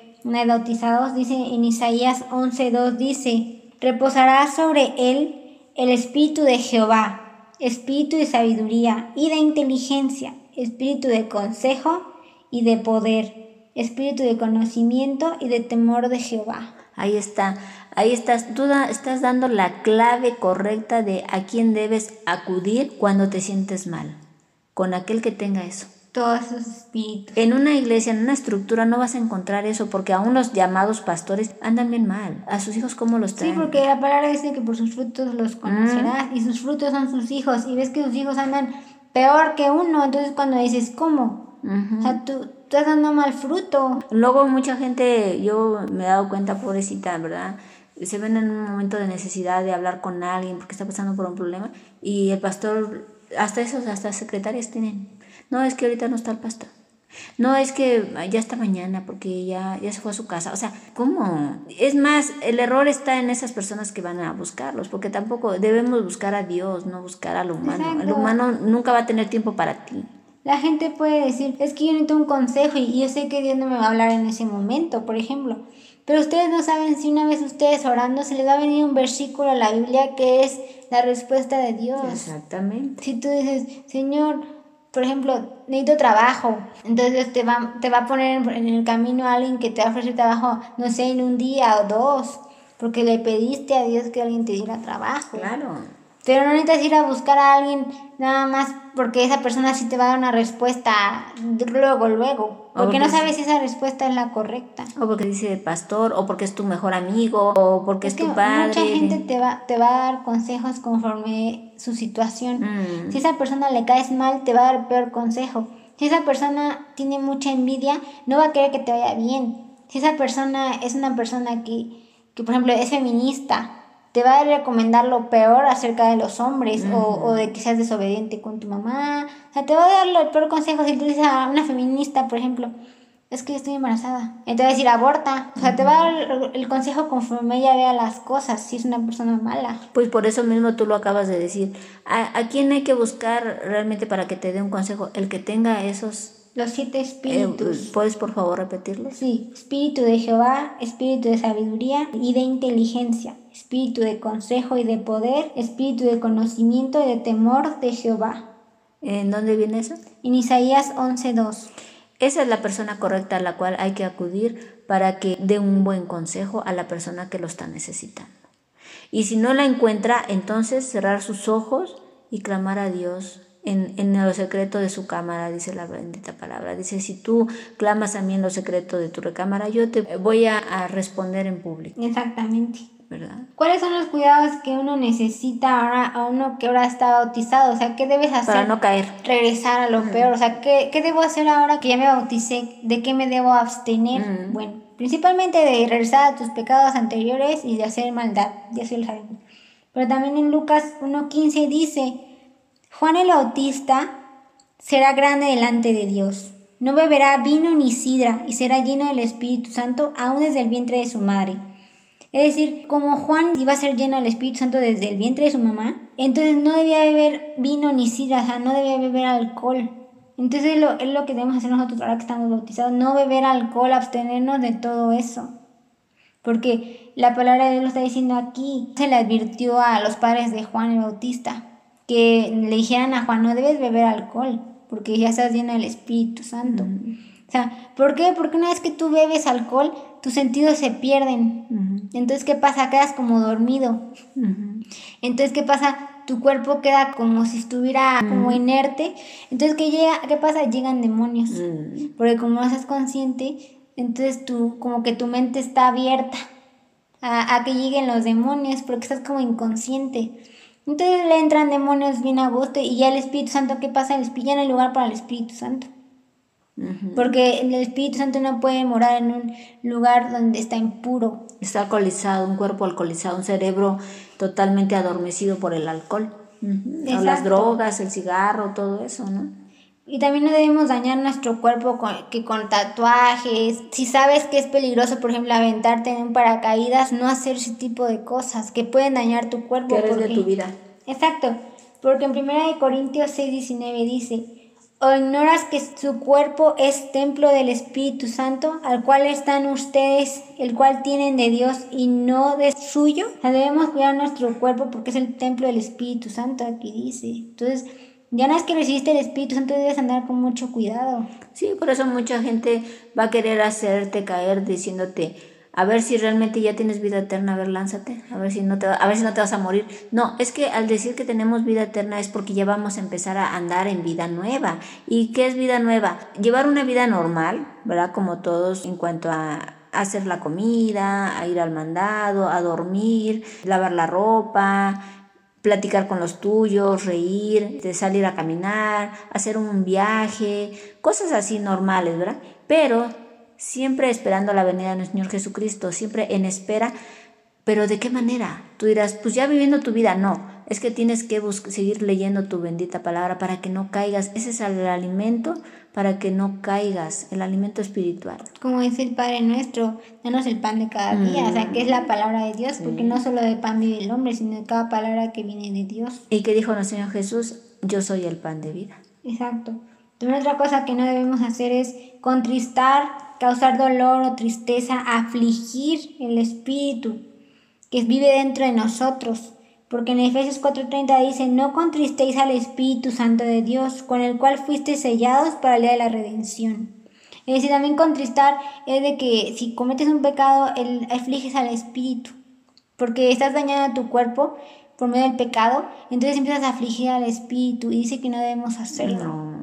O sea, no debemos, porque aún cuando dice que Dios se puso triste cuando veo que, o sea, siguen haciendo maldad, dice, y Dios entristeció en su corazón, dice. Entonces no debemos buscar entristecer a Dios con nuestras acciones, y mucho menos al Espíritu que ya vive dentro de nosotros. O sea, debemos cuidarlo como si fuera una plantita o si fuera un bebé. O sea, debemos cuidarlo con mucho, mucha delicadeza. Y además no vivir tristes porque dice la venta palabra de Dios que la tristeza seca los huesos. Exacto, ni tampoco mucho menos ver películas de terror. Mm, no menos. Porque, ¿qué pasa? Tú dirás, ¿por qué siento miedo al ver una película de terror? Pues porque tu, tu subconsciente no sabe que no es real. Tu subconsciente cree que es real, entonces te empiezas a asustar y ¿qué está pasando? Entonces empiezas a afligir a tu espíritu, no, no tanto a tu cuerpo. Ya no andas con gozo por la vida. Exacto, ya andas con miedo, temores. Sí. ¿Por qué? Porque le acabas de meter información a tu cuerpo, a tu mente que la recibe el alma, porque dice que los ojos son la ventana del alma. Entonces, tu alma está recibiendo todo eso y está recibiendo también el Espíritu Santo. Así como una mujer que está embarazada y debe abstenerse de cosas para que no le hagan daño al bebé, así también debes abstenerte de cosas que no hagan daño al Espíritu Santo, porque el Espíritu Santo es algo muy sagrado que si una vez que lo recibiste, te debes cuidarlo para toda la vida ya, porque es un compromiso que tú mismo decidiste llevar. Claro, claro. Entonces, como ya había mencionado anteriormente, si haces algo de lo que dije que dañe el Espíritu Santo o provoques que el Espíritu Santo se vaya, ya no tienes perdón de Dios, porque dice que es el único pecado que es imperdonable. Cualquiera que dijera algo en contra del Hijo del Hombre le será perdonado, pero el que hable contra el Espíritu Santo no le será perdonado, ni en este siglo ni en el venidero. Mateo 12, 32. O sea, ya no debes volver a nada de lo que hiciste en el pasado, nada. Aunque yo no, no entiendo para qué volverían, ¿verdad? Pues que o sea, que van a buscar en aquello que ya dejaron, de, ¿por qué volver de donde Dios los rescató, ¿por qué volver? Es como el que cumple su condena de 10, 20 años en la cárcel y no se quiere ir. O se va, dura una semana afuera y dice, no, yo extraño mi vida allá en la cárcel, ya, ya estaba yo acostumbrado a vivir. Nadie hace eso. No. Yo no entiendo por qué entonces el que busca de Dios se aparta y regresa a su vida de antes. O sea, ¿qué hay de rescatable en el mundo que lo anhelen?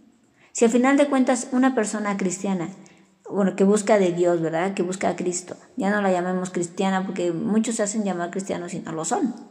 Este, bueno, una persona que busca de Cristo, eh, lleva una vida igual que una persona pecadora en cuanto a que hacen lo mismo, comen, lavan su ropa, duermen, salen a caminar, tienen un perrito, tienen un gatito, o sea, lo mismo, lo mismo, pero la diferencia es que uno ya busca de Dios y el otro no. Uno lleva una vida de santidad y el otro una vida camino de muerte. Y que lleva miles de demonios dentro, porque luego hay gente que tiene reacciones violentas, ¿no? O, o reacciona de cierta manera extraña que ni ellos mismos entienden por qué. Pues qué, porque los demonios los están dominando, los demonios los llevan a cierto lugar, les hacen decir cosas, les hacen perseguir a ciertas personas, acosarlas, querer actuar como otros.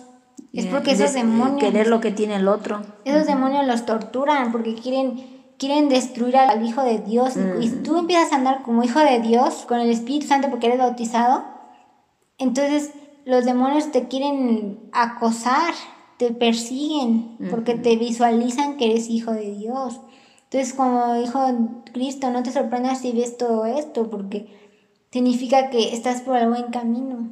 Claro. O sea, el mundo te va a aborrecer, pero Dios te va a amar. Si el mundo te ama, entonces estás eres enemigo de Dios ahora. Además, el Señor Jesús dijo, no se afanen por la comida que perece, sino por la que lleva, los lleva a la vida eterna. Entonces, esa es otra diferencia entre el que no busca de Dios y el que sí busca de Dios. El que no busca de Dios se afana por llenar su estómago de alimento físico. ¿Y qué dice su Dios en su vientre? Exacto, y muchas personas van a decir, pero ¿cómo que vida eterna? O sea, ¿cómo que no voy a morir? Pues no debes morir. ¿Por qué? Porque si mueres lo más probable es que la gente muere más que nada por enfermedades o por accidentes, ¿no? Bueno, por enfermedades, ¿por qué? ¿Por qué? Porque no cuidaste tu cuerpo. Y ya mm. leí que si tienes el Espíritu Santo no debes dañar para nada tu cuerpo, porque tu mm. cuerpo es el templo del Espíritu Santo. Exacto. Y si dañas algo de tu cuerpo, obviamente te vas a enfermar de ahí, mm. ya sea alcohol, fumar, malos hábitos, mala alimentación. Entonces, eso te va a enfermar y es cuando te va a provocar la muerte, ¿no? Y también accidentes, ¿no? Como eso de que te atropellen algo. También, ¿dónde andabas? ¿A qué hora andabas?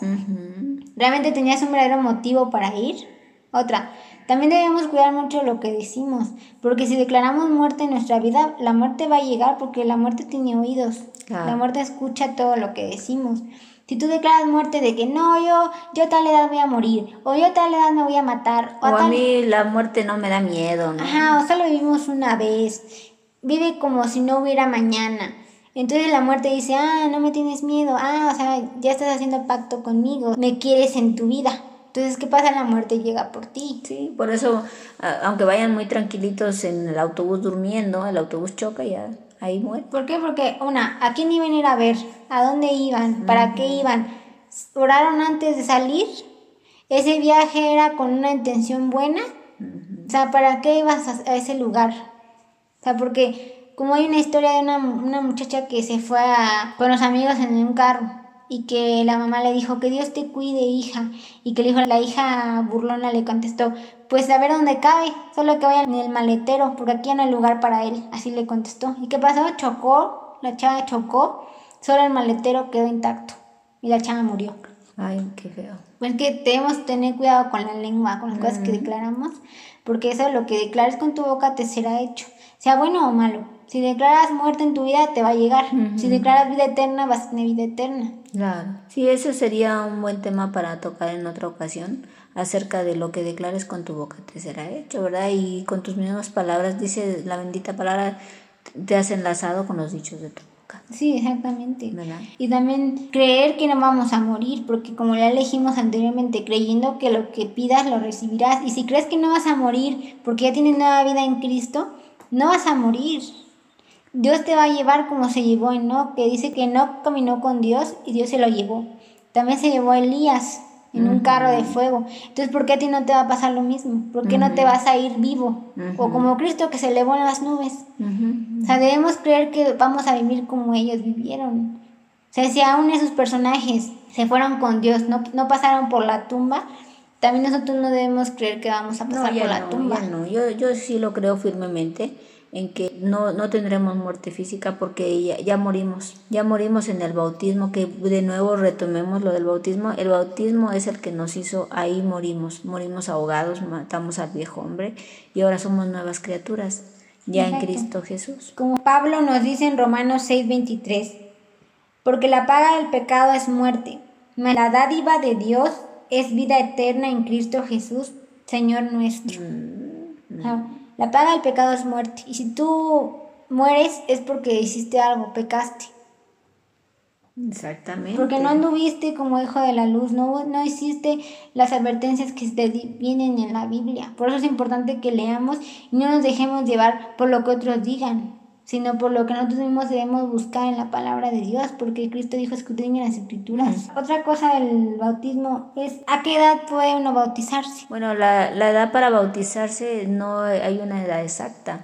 Eh, hay que bautizarse desde el momento en que recibes la palabra de Dios con gozo y decides dejar el pecado y dices, sí, yo quiero, yo quiero caminar con Cristo, yo quiero recibir de Cristo, yo quiero lo que tú me estás diciendo, yo quiero tener vida eterna, ¿cómo puedo obtenerla? Por medio del bautismo. Como aquel hombre que le dijo a Pedro, dijo, les ofrezco dinero porque yo quiero eso. Y le dijeron, tu dinero presta contigo. La única manera de obtener la vida eterna es por medio de bautizo. Nada más. Aún, aún los que se hacen llamar cristianos, si no están bautizados, no van a tener vida eterna porque no han muerto. propensos a volver al, al, pasado, a su vida pecaminosa. Porque no han muerto al pecado. Porque morir al pecado es sumergirse en el agua. Es cuando ya muere el viejo hombre y renace el nuevo hombre, ¿verdad? Eh, esa es la, eh, puede ser a los 17, a los 15, porque ya a partir de los 13 años ya se empieza a contar como pecado al niño las cosas que hace. Todavía hasta los 12 años, sus travesuras y maldades que pueda llegar a hacer, Dios no se las toma en cuenta. Obviamente los padres deben exhortar. Que es, sí, claro, sí, sí, sí. Pero me refiero, por ejemplo, a ese niño cuando ya llega a una edad de conocimiento en que hizo mal, puede, debe, debe, perdón, debe llegar a arrepentirse de lo que hizo a los 10 años, a los 12, a los nueve. Es decir, ay, me acuerdo que yo le pegaba a mis hermanitos, yo era bien abusivo. Ay, me acuerdo una vez yo maté a pedradas a un perrito. Ay, me acuerdo una vez yo me, me robé los lápices de mi amiguito en, en primero de primaria. Esas cosas pedir perdón. Porque aunque no se le contaba como pecado, pero si él lo está recordando, tiene que arrepentirse y no verlo como algo. Ay, era un niño, ay. O sea, no pasa nada. No, no, sí pasa. Y no debes de hacerlo ni inculcárselo a tus hijos, de decir, tiene ocho años. Sí, porque déjalo que se robe lo que quiera. Si tú eres tú lo ves gracioso lo que hiciste de niño, pero si un niño le hace eso a tu hijo, ya no te va a gustar. ya no vas a decir, son niños, ya lo vas a ver como injusto y vas a querer que el niño sea castigado. Claro, o que los padres le, le peguen, ¿verdad? Lo, lo, castiguen los padres, sí, es verdad. Un niño debe de reprendérsele desde muy temprana edad, desde que son bebés. Desde sí. que son bebés, desde que... Se les enseña el no Ajá. a las cosas que, que, son peligrosas para el bebé. Hay bebecitos que ya avientan manazo, entonces ellos no saben que, que, no deben hacerlo. Hay bebecitos que ya te muerden, ¿verdad? O que te jalan el cabello, te, ¡ay! ¿No? Pero es cuando, no, eso no, eso no, no, no lo hagas. Y el bebé se queda así, porque sí entiende. El bebé entiende. Sí, porque aunque tenga ocho meses, diez meses. Que la maldad está ligada al corazón del mm, niño, pero la vara la corrección la alejarán de él. Claro, entonces ese también es otro buen este, tema para tocar en otra ocasión acerca de la educación a los niños, ¿verdad? Sí, exacto. Sí, pues entonces, en conclusión, a, la edad que uno se sienta preparado claro. y uno esté arrepentido de decir, Dios mío, quiero que mi vida cambie, siento que me va muy mal, ya no puedo con esa situación, este, me siento muy pecador, ya, ya no ya siento que no me escuchas por, por lo mismo o, de que, o no me siento tan cercano a ti.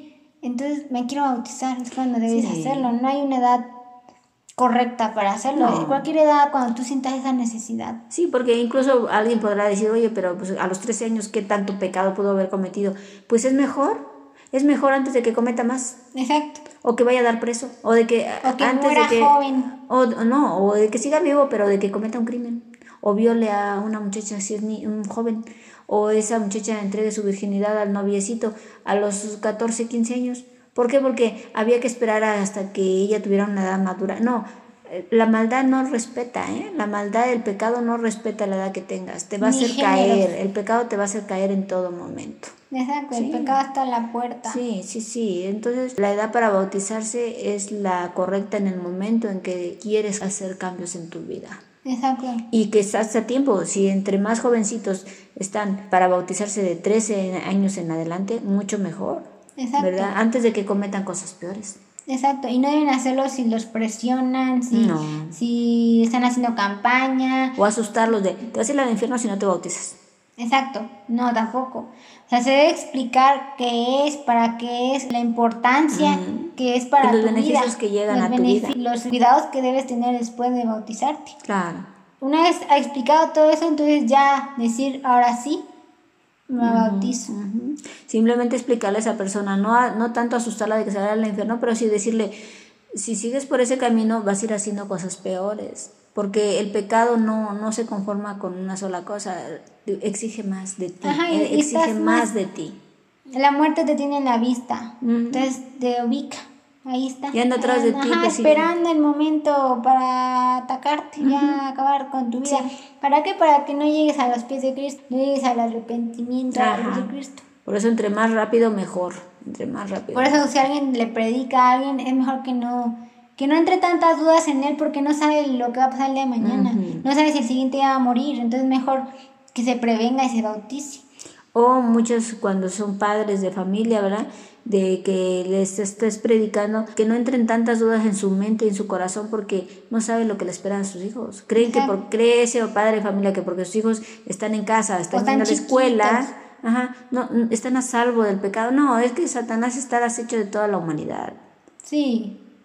Sí, y más vas a agrandear a tus hijos si ya recibiste una visitación de, de que alguien te habla de Dios, con más intención Satanás va a zarandear a tus hijos para acabar con ellos y contigo. ujú. Y también para que dude diga, realmente Dios no existe porque mis hijos murieron, ¿verdad? O mis hijos La agarres contra Dios cuando Dios te, Dios siempre llega a tiempo.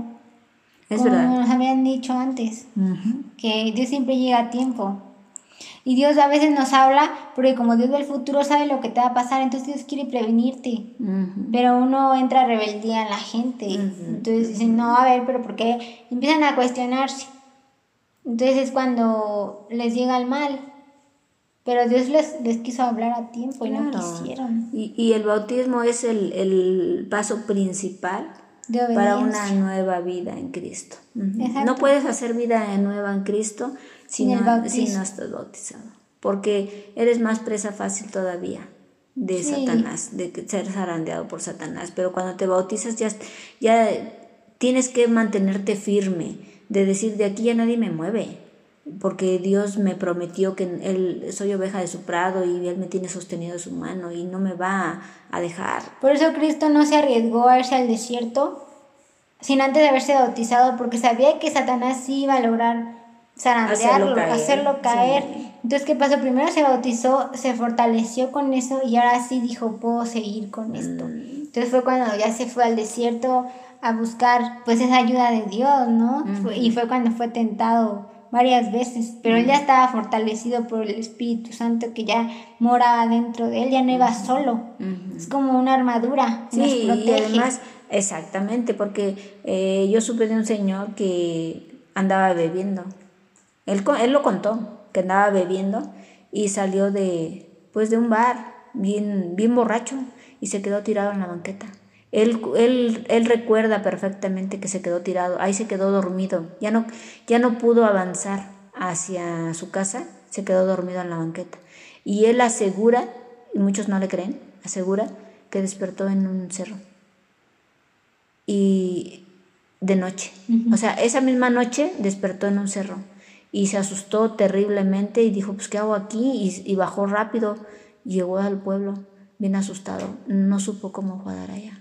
Él solo recuerda que quedó tirado en, en la banqueta de la misma embriaguez y no supo. Pues fueron demonios que, que se lo llevaron, ¿verdad? Porque cuando no estamos en Cristo somos arandeados por los demonios. Exacto. Y de muchas maneras.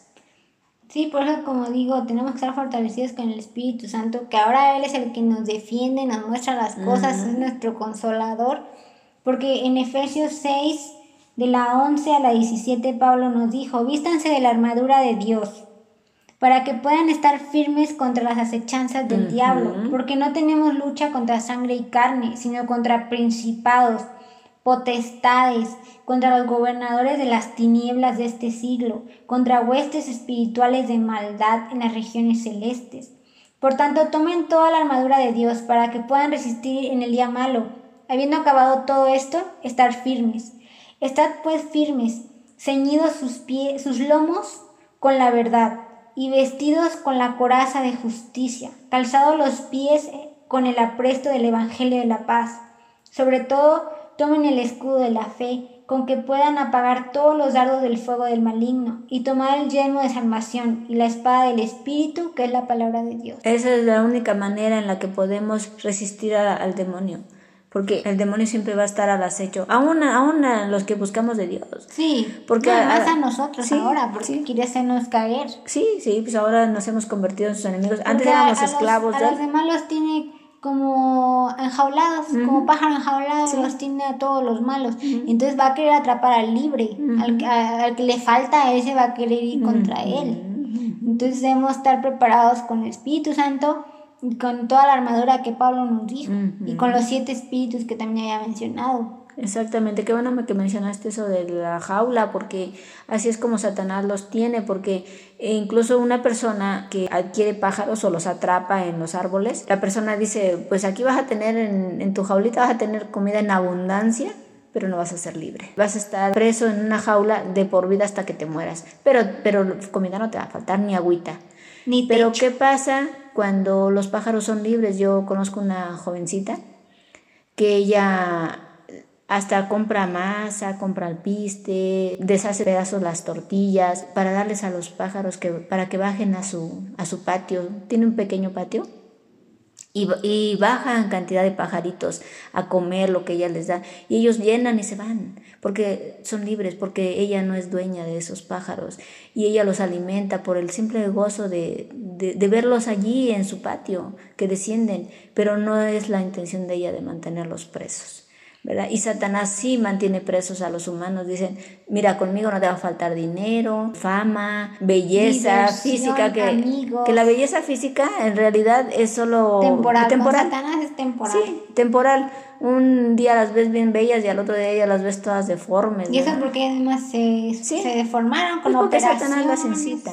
Sí, porque todo es obra de Satanás. Entonces Satanás dice, no te va a faltar nada conmigo, porque a, a Señor Jesús a mí se lo dijo si, me, si te postras, si me adoras, todo esto... Te voy a dar el mundo. Te voy a dar el mundo, ¿verdad?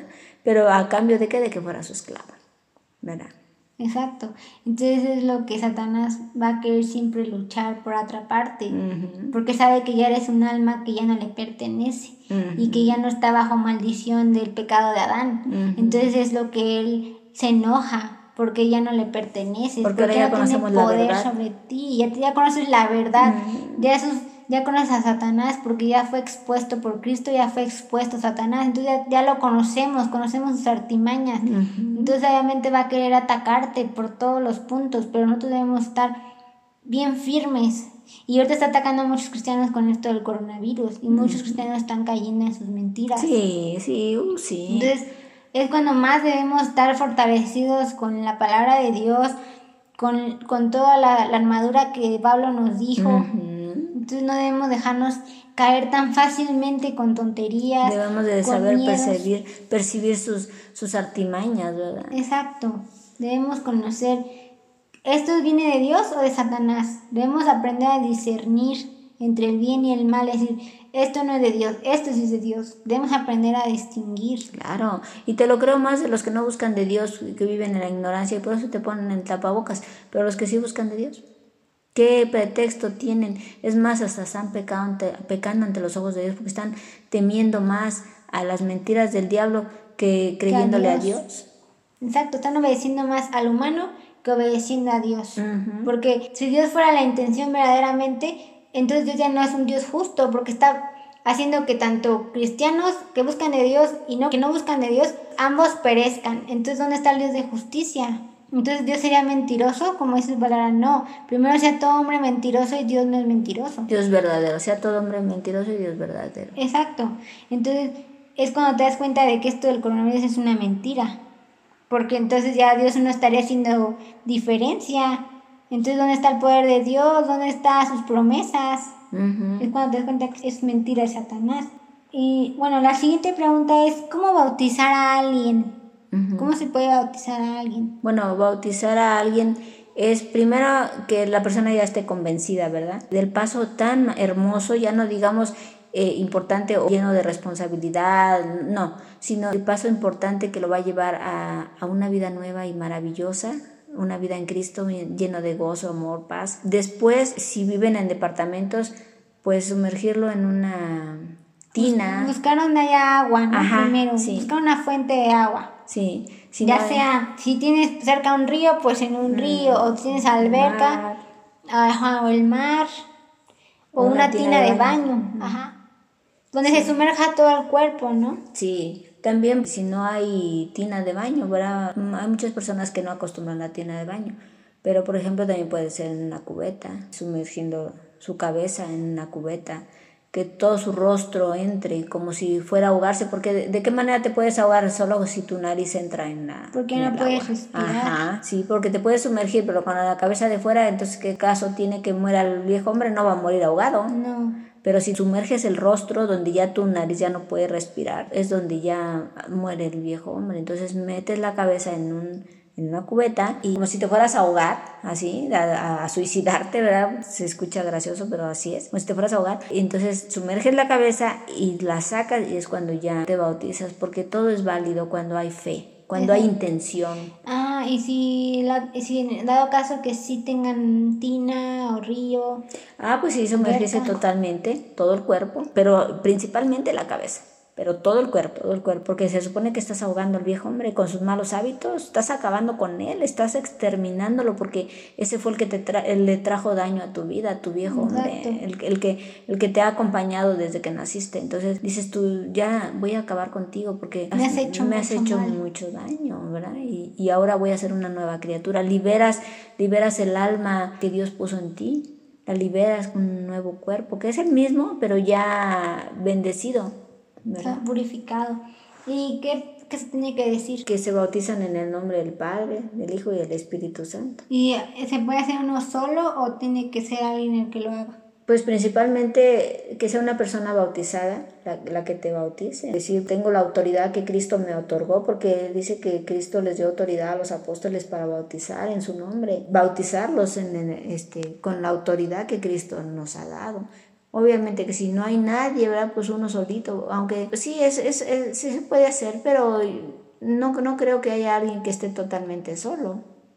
Siempre cuando alguien se arrepiente de sus pecados es porque realmente hay alguien que lo está ministrando allí. Exacto, Dios envía a alguien, ¿no? Como lo envió en el caso de Felipe. Ándale. Que, que Felipe estaba el eunuco leyendo y Dios envió a Felipe le dijo, ve, predícale. Entonces llegó él dijo, ¿entiendes lo que lees? Dijo, pues no hay nadie que me predique. Entonces dice que Felipe le predicó y el eunuco dijo, ¿a hay agua que impide que yo me bautice? Entonces dice que ambos bajaron al agua y, lo, bautizó. Y luego Felipe se fue porque ya ese era su, a lo que Dios lo mandó. Entonces es, es probable que Dios envíe a alguien a que te bautice. Claro, sí, siempre Dios ve la disposición del corazón de las personas. Cuando los ve solos, cuando los ve necesitados, es cuando Dios envía a alguien. Exacto.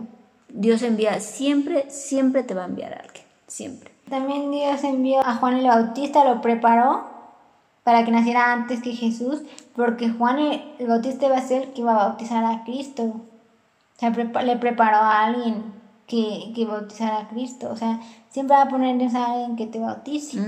alguien que realmente busque de Dios. Y si no conoces a nadie o no confías en el pastor o tú dices, él, él busca de Dios, pero es bien amiguero, bebe alcohol, yo lo he visto viendo pornografía. Mm. No confío en él, entonces dice, Señor, pídele a Dios, Señor, envíame a alguien que me bautice. Porque yo, yo, no, yo no sé cómo, yo no podría bautizarme a mí mismo, envíame a alguien, entonces Dios te va a enviar a alguien. Porque como dijiste, Dios ve la disposición del corazón. Claro, claro, sí, eso es verdad. Dios siempre va a estar allí para, para todos los seres humanos. No hay un, un, solo ser humano que muera y diga, es que nunca nadie llegó a predicarme, nunca nadie llegó a darle consuelo a mi vida. Siempre va Dios a enviar a alguien para darle consuelo a la vida de esa persona. Que no lo quieran, eso ya es cosa de ellos. Pero Dios siempre está porque no hay nada que se le pueda reprochar a Dios, porque Dios siempre va a conceder los anhelos del corazón, siempre. Sí, exacto.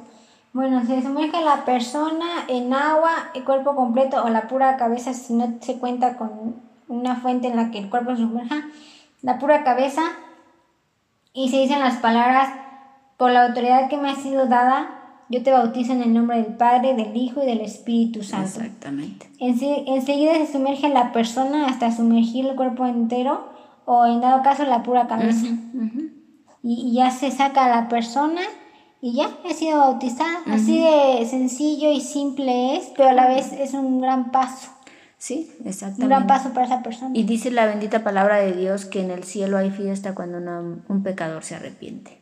Exacto, o sea, para nosotros es algo, pues no, no pasa No nada. pasa nada. Pero realmente no sabes toda la alabanza que está viendo en el Sí, cielo sí. y la reacción espiritual que hay dentro de ti. Mm, Tú no lo percibes, pero tu alma sí lo percibe. Tu alma sí se siente liberada de cadenas, de peso encima que tenía de años, como cáncer que está ahí consumiéndote, le has quitado todo eso.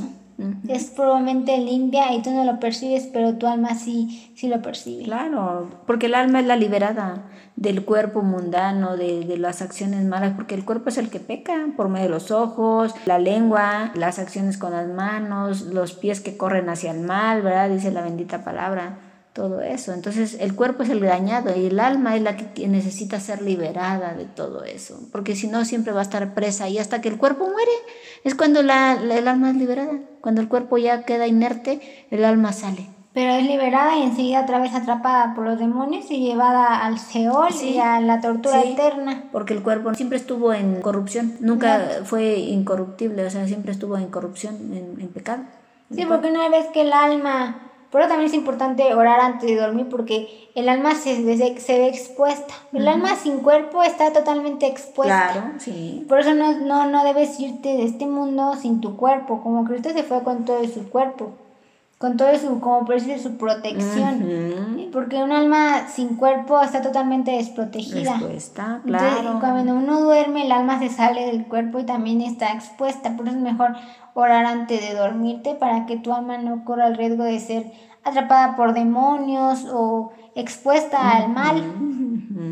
En Mateo 28, 19 leemos que dice, Por tanto, vayan y hagan discípulos a todas las naciones, bautizándolos en el nombre del Padre, y del Hijo y del Espíritu Santo. Exactamente. Y en primera de Juan 5, 7 dice, Porque tres son los que dan testimonio en el cielo, el Padre, el Verbo y el Espíritu Santo. Y estos tres son uno. Esos tres deben vivir dentro de nosotros. Dios, Cristo y el Espíritu Santo. Exactamente. Bueno, pues yo creo que ya aquí concluimos esta hermosa prédica y eh, rogamos a Dios Todopoderoso que llegue a los corazones de las personas Y quieran ser bautizados y si no ser lo han sido. Y los que ya son bautizados no retrocedan, porque dice la bendita palabra, el que retrocede no agradará a mi alma, dijo Jehová. Entonces, Sí, y y ya le- leímos de, de que si uno retrocede, llegan peores demonios Sí. y te hacen peor que lo que ya eras antes. Exacto. Rogamos a Dios Todopoderoso por, por la vida de cada oyente y que Dios los siga bendiciendo y que, y que sigan oyendo más podcasts para que los nutra en su, en su vida espiritual y los guíe por el verdadero camino de Dios.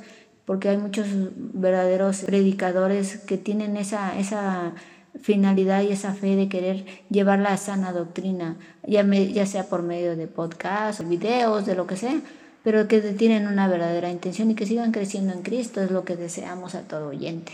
Sí, que lean su palabra, la palabra de Dios, sigan escudriñando las escrituras y, y sigan adelante en este camino de Dios, que es un camino que la vida en este mundo es muy corta y debemos cuidar cada día nuestras acciones, cada minuto lo que hacemos, porque la vida es muy corta en este mundo y en el mundo por venir con Cristo la vida es eterna. Pero debemos cuidar cada paso que damos para no caer en tentaciones. Y también que esperemos en Dios que este que todo esto que digamos Dios lo apruebe y Dios vea que estamos diciendo la verdad. Claro, Que esperemos en Dios que llegue al corazón de todo oyente sí. y que le sirva y, y- y busque bautizarse.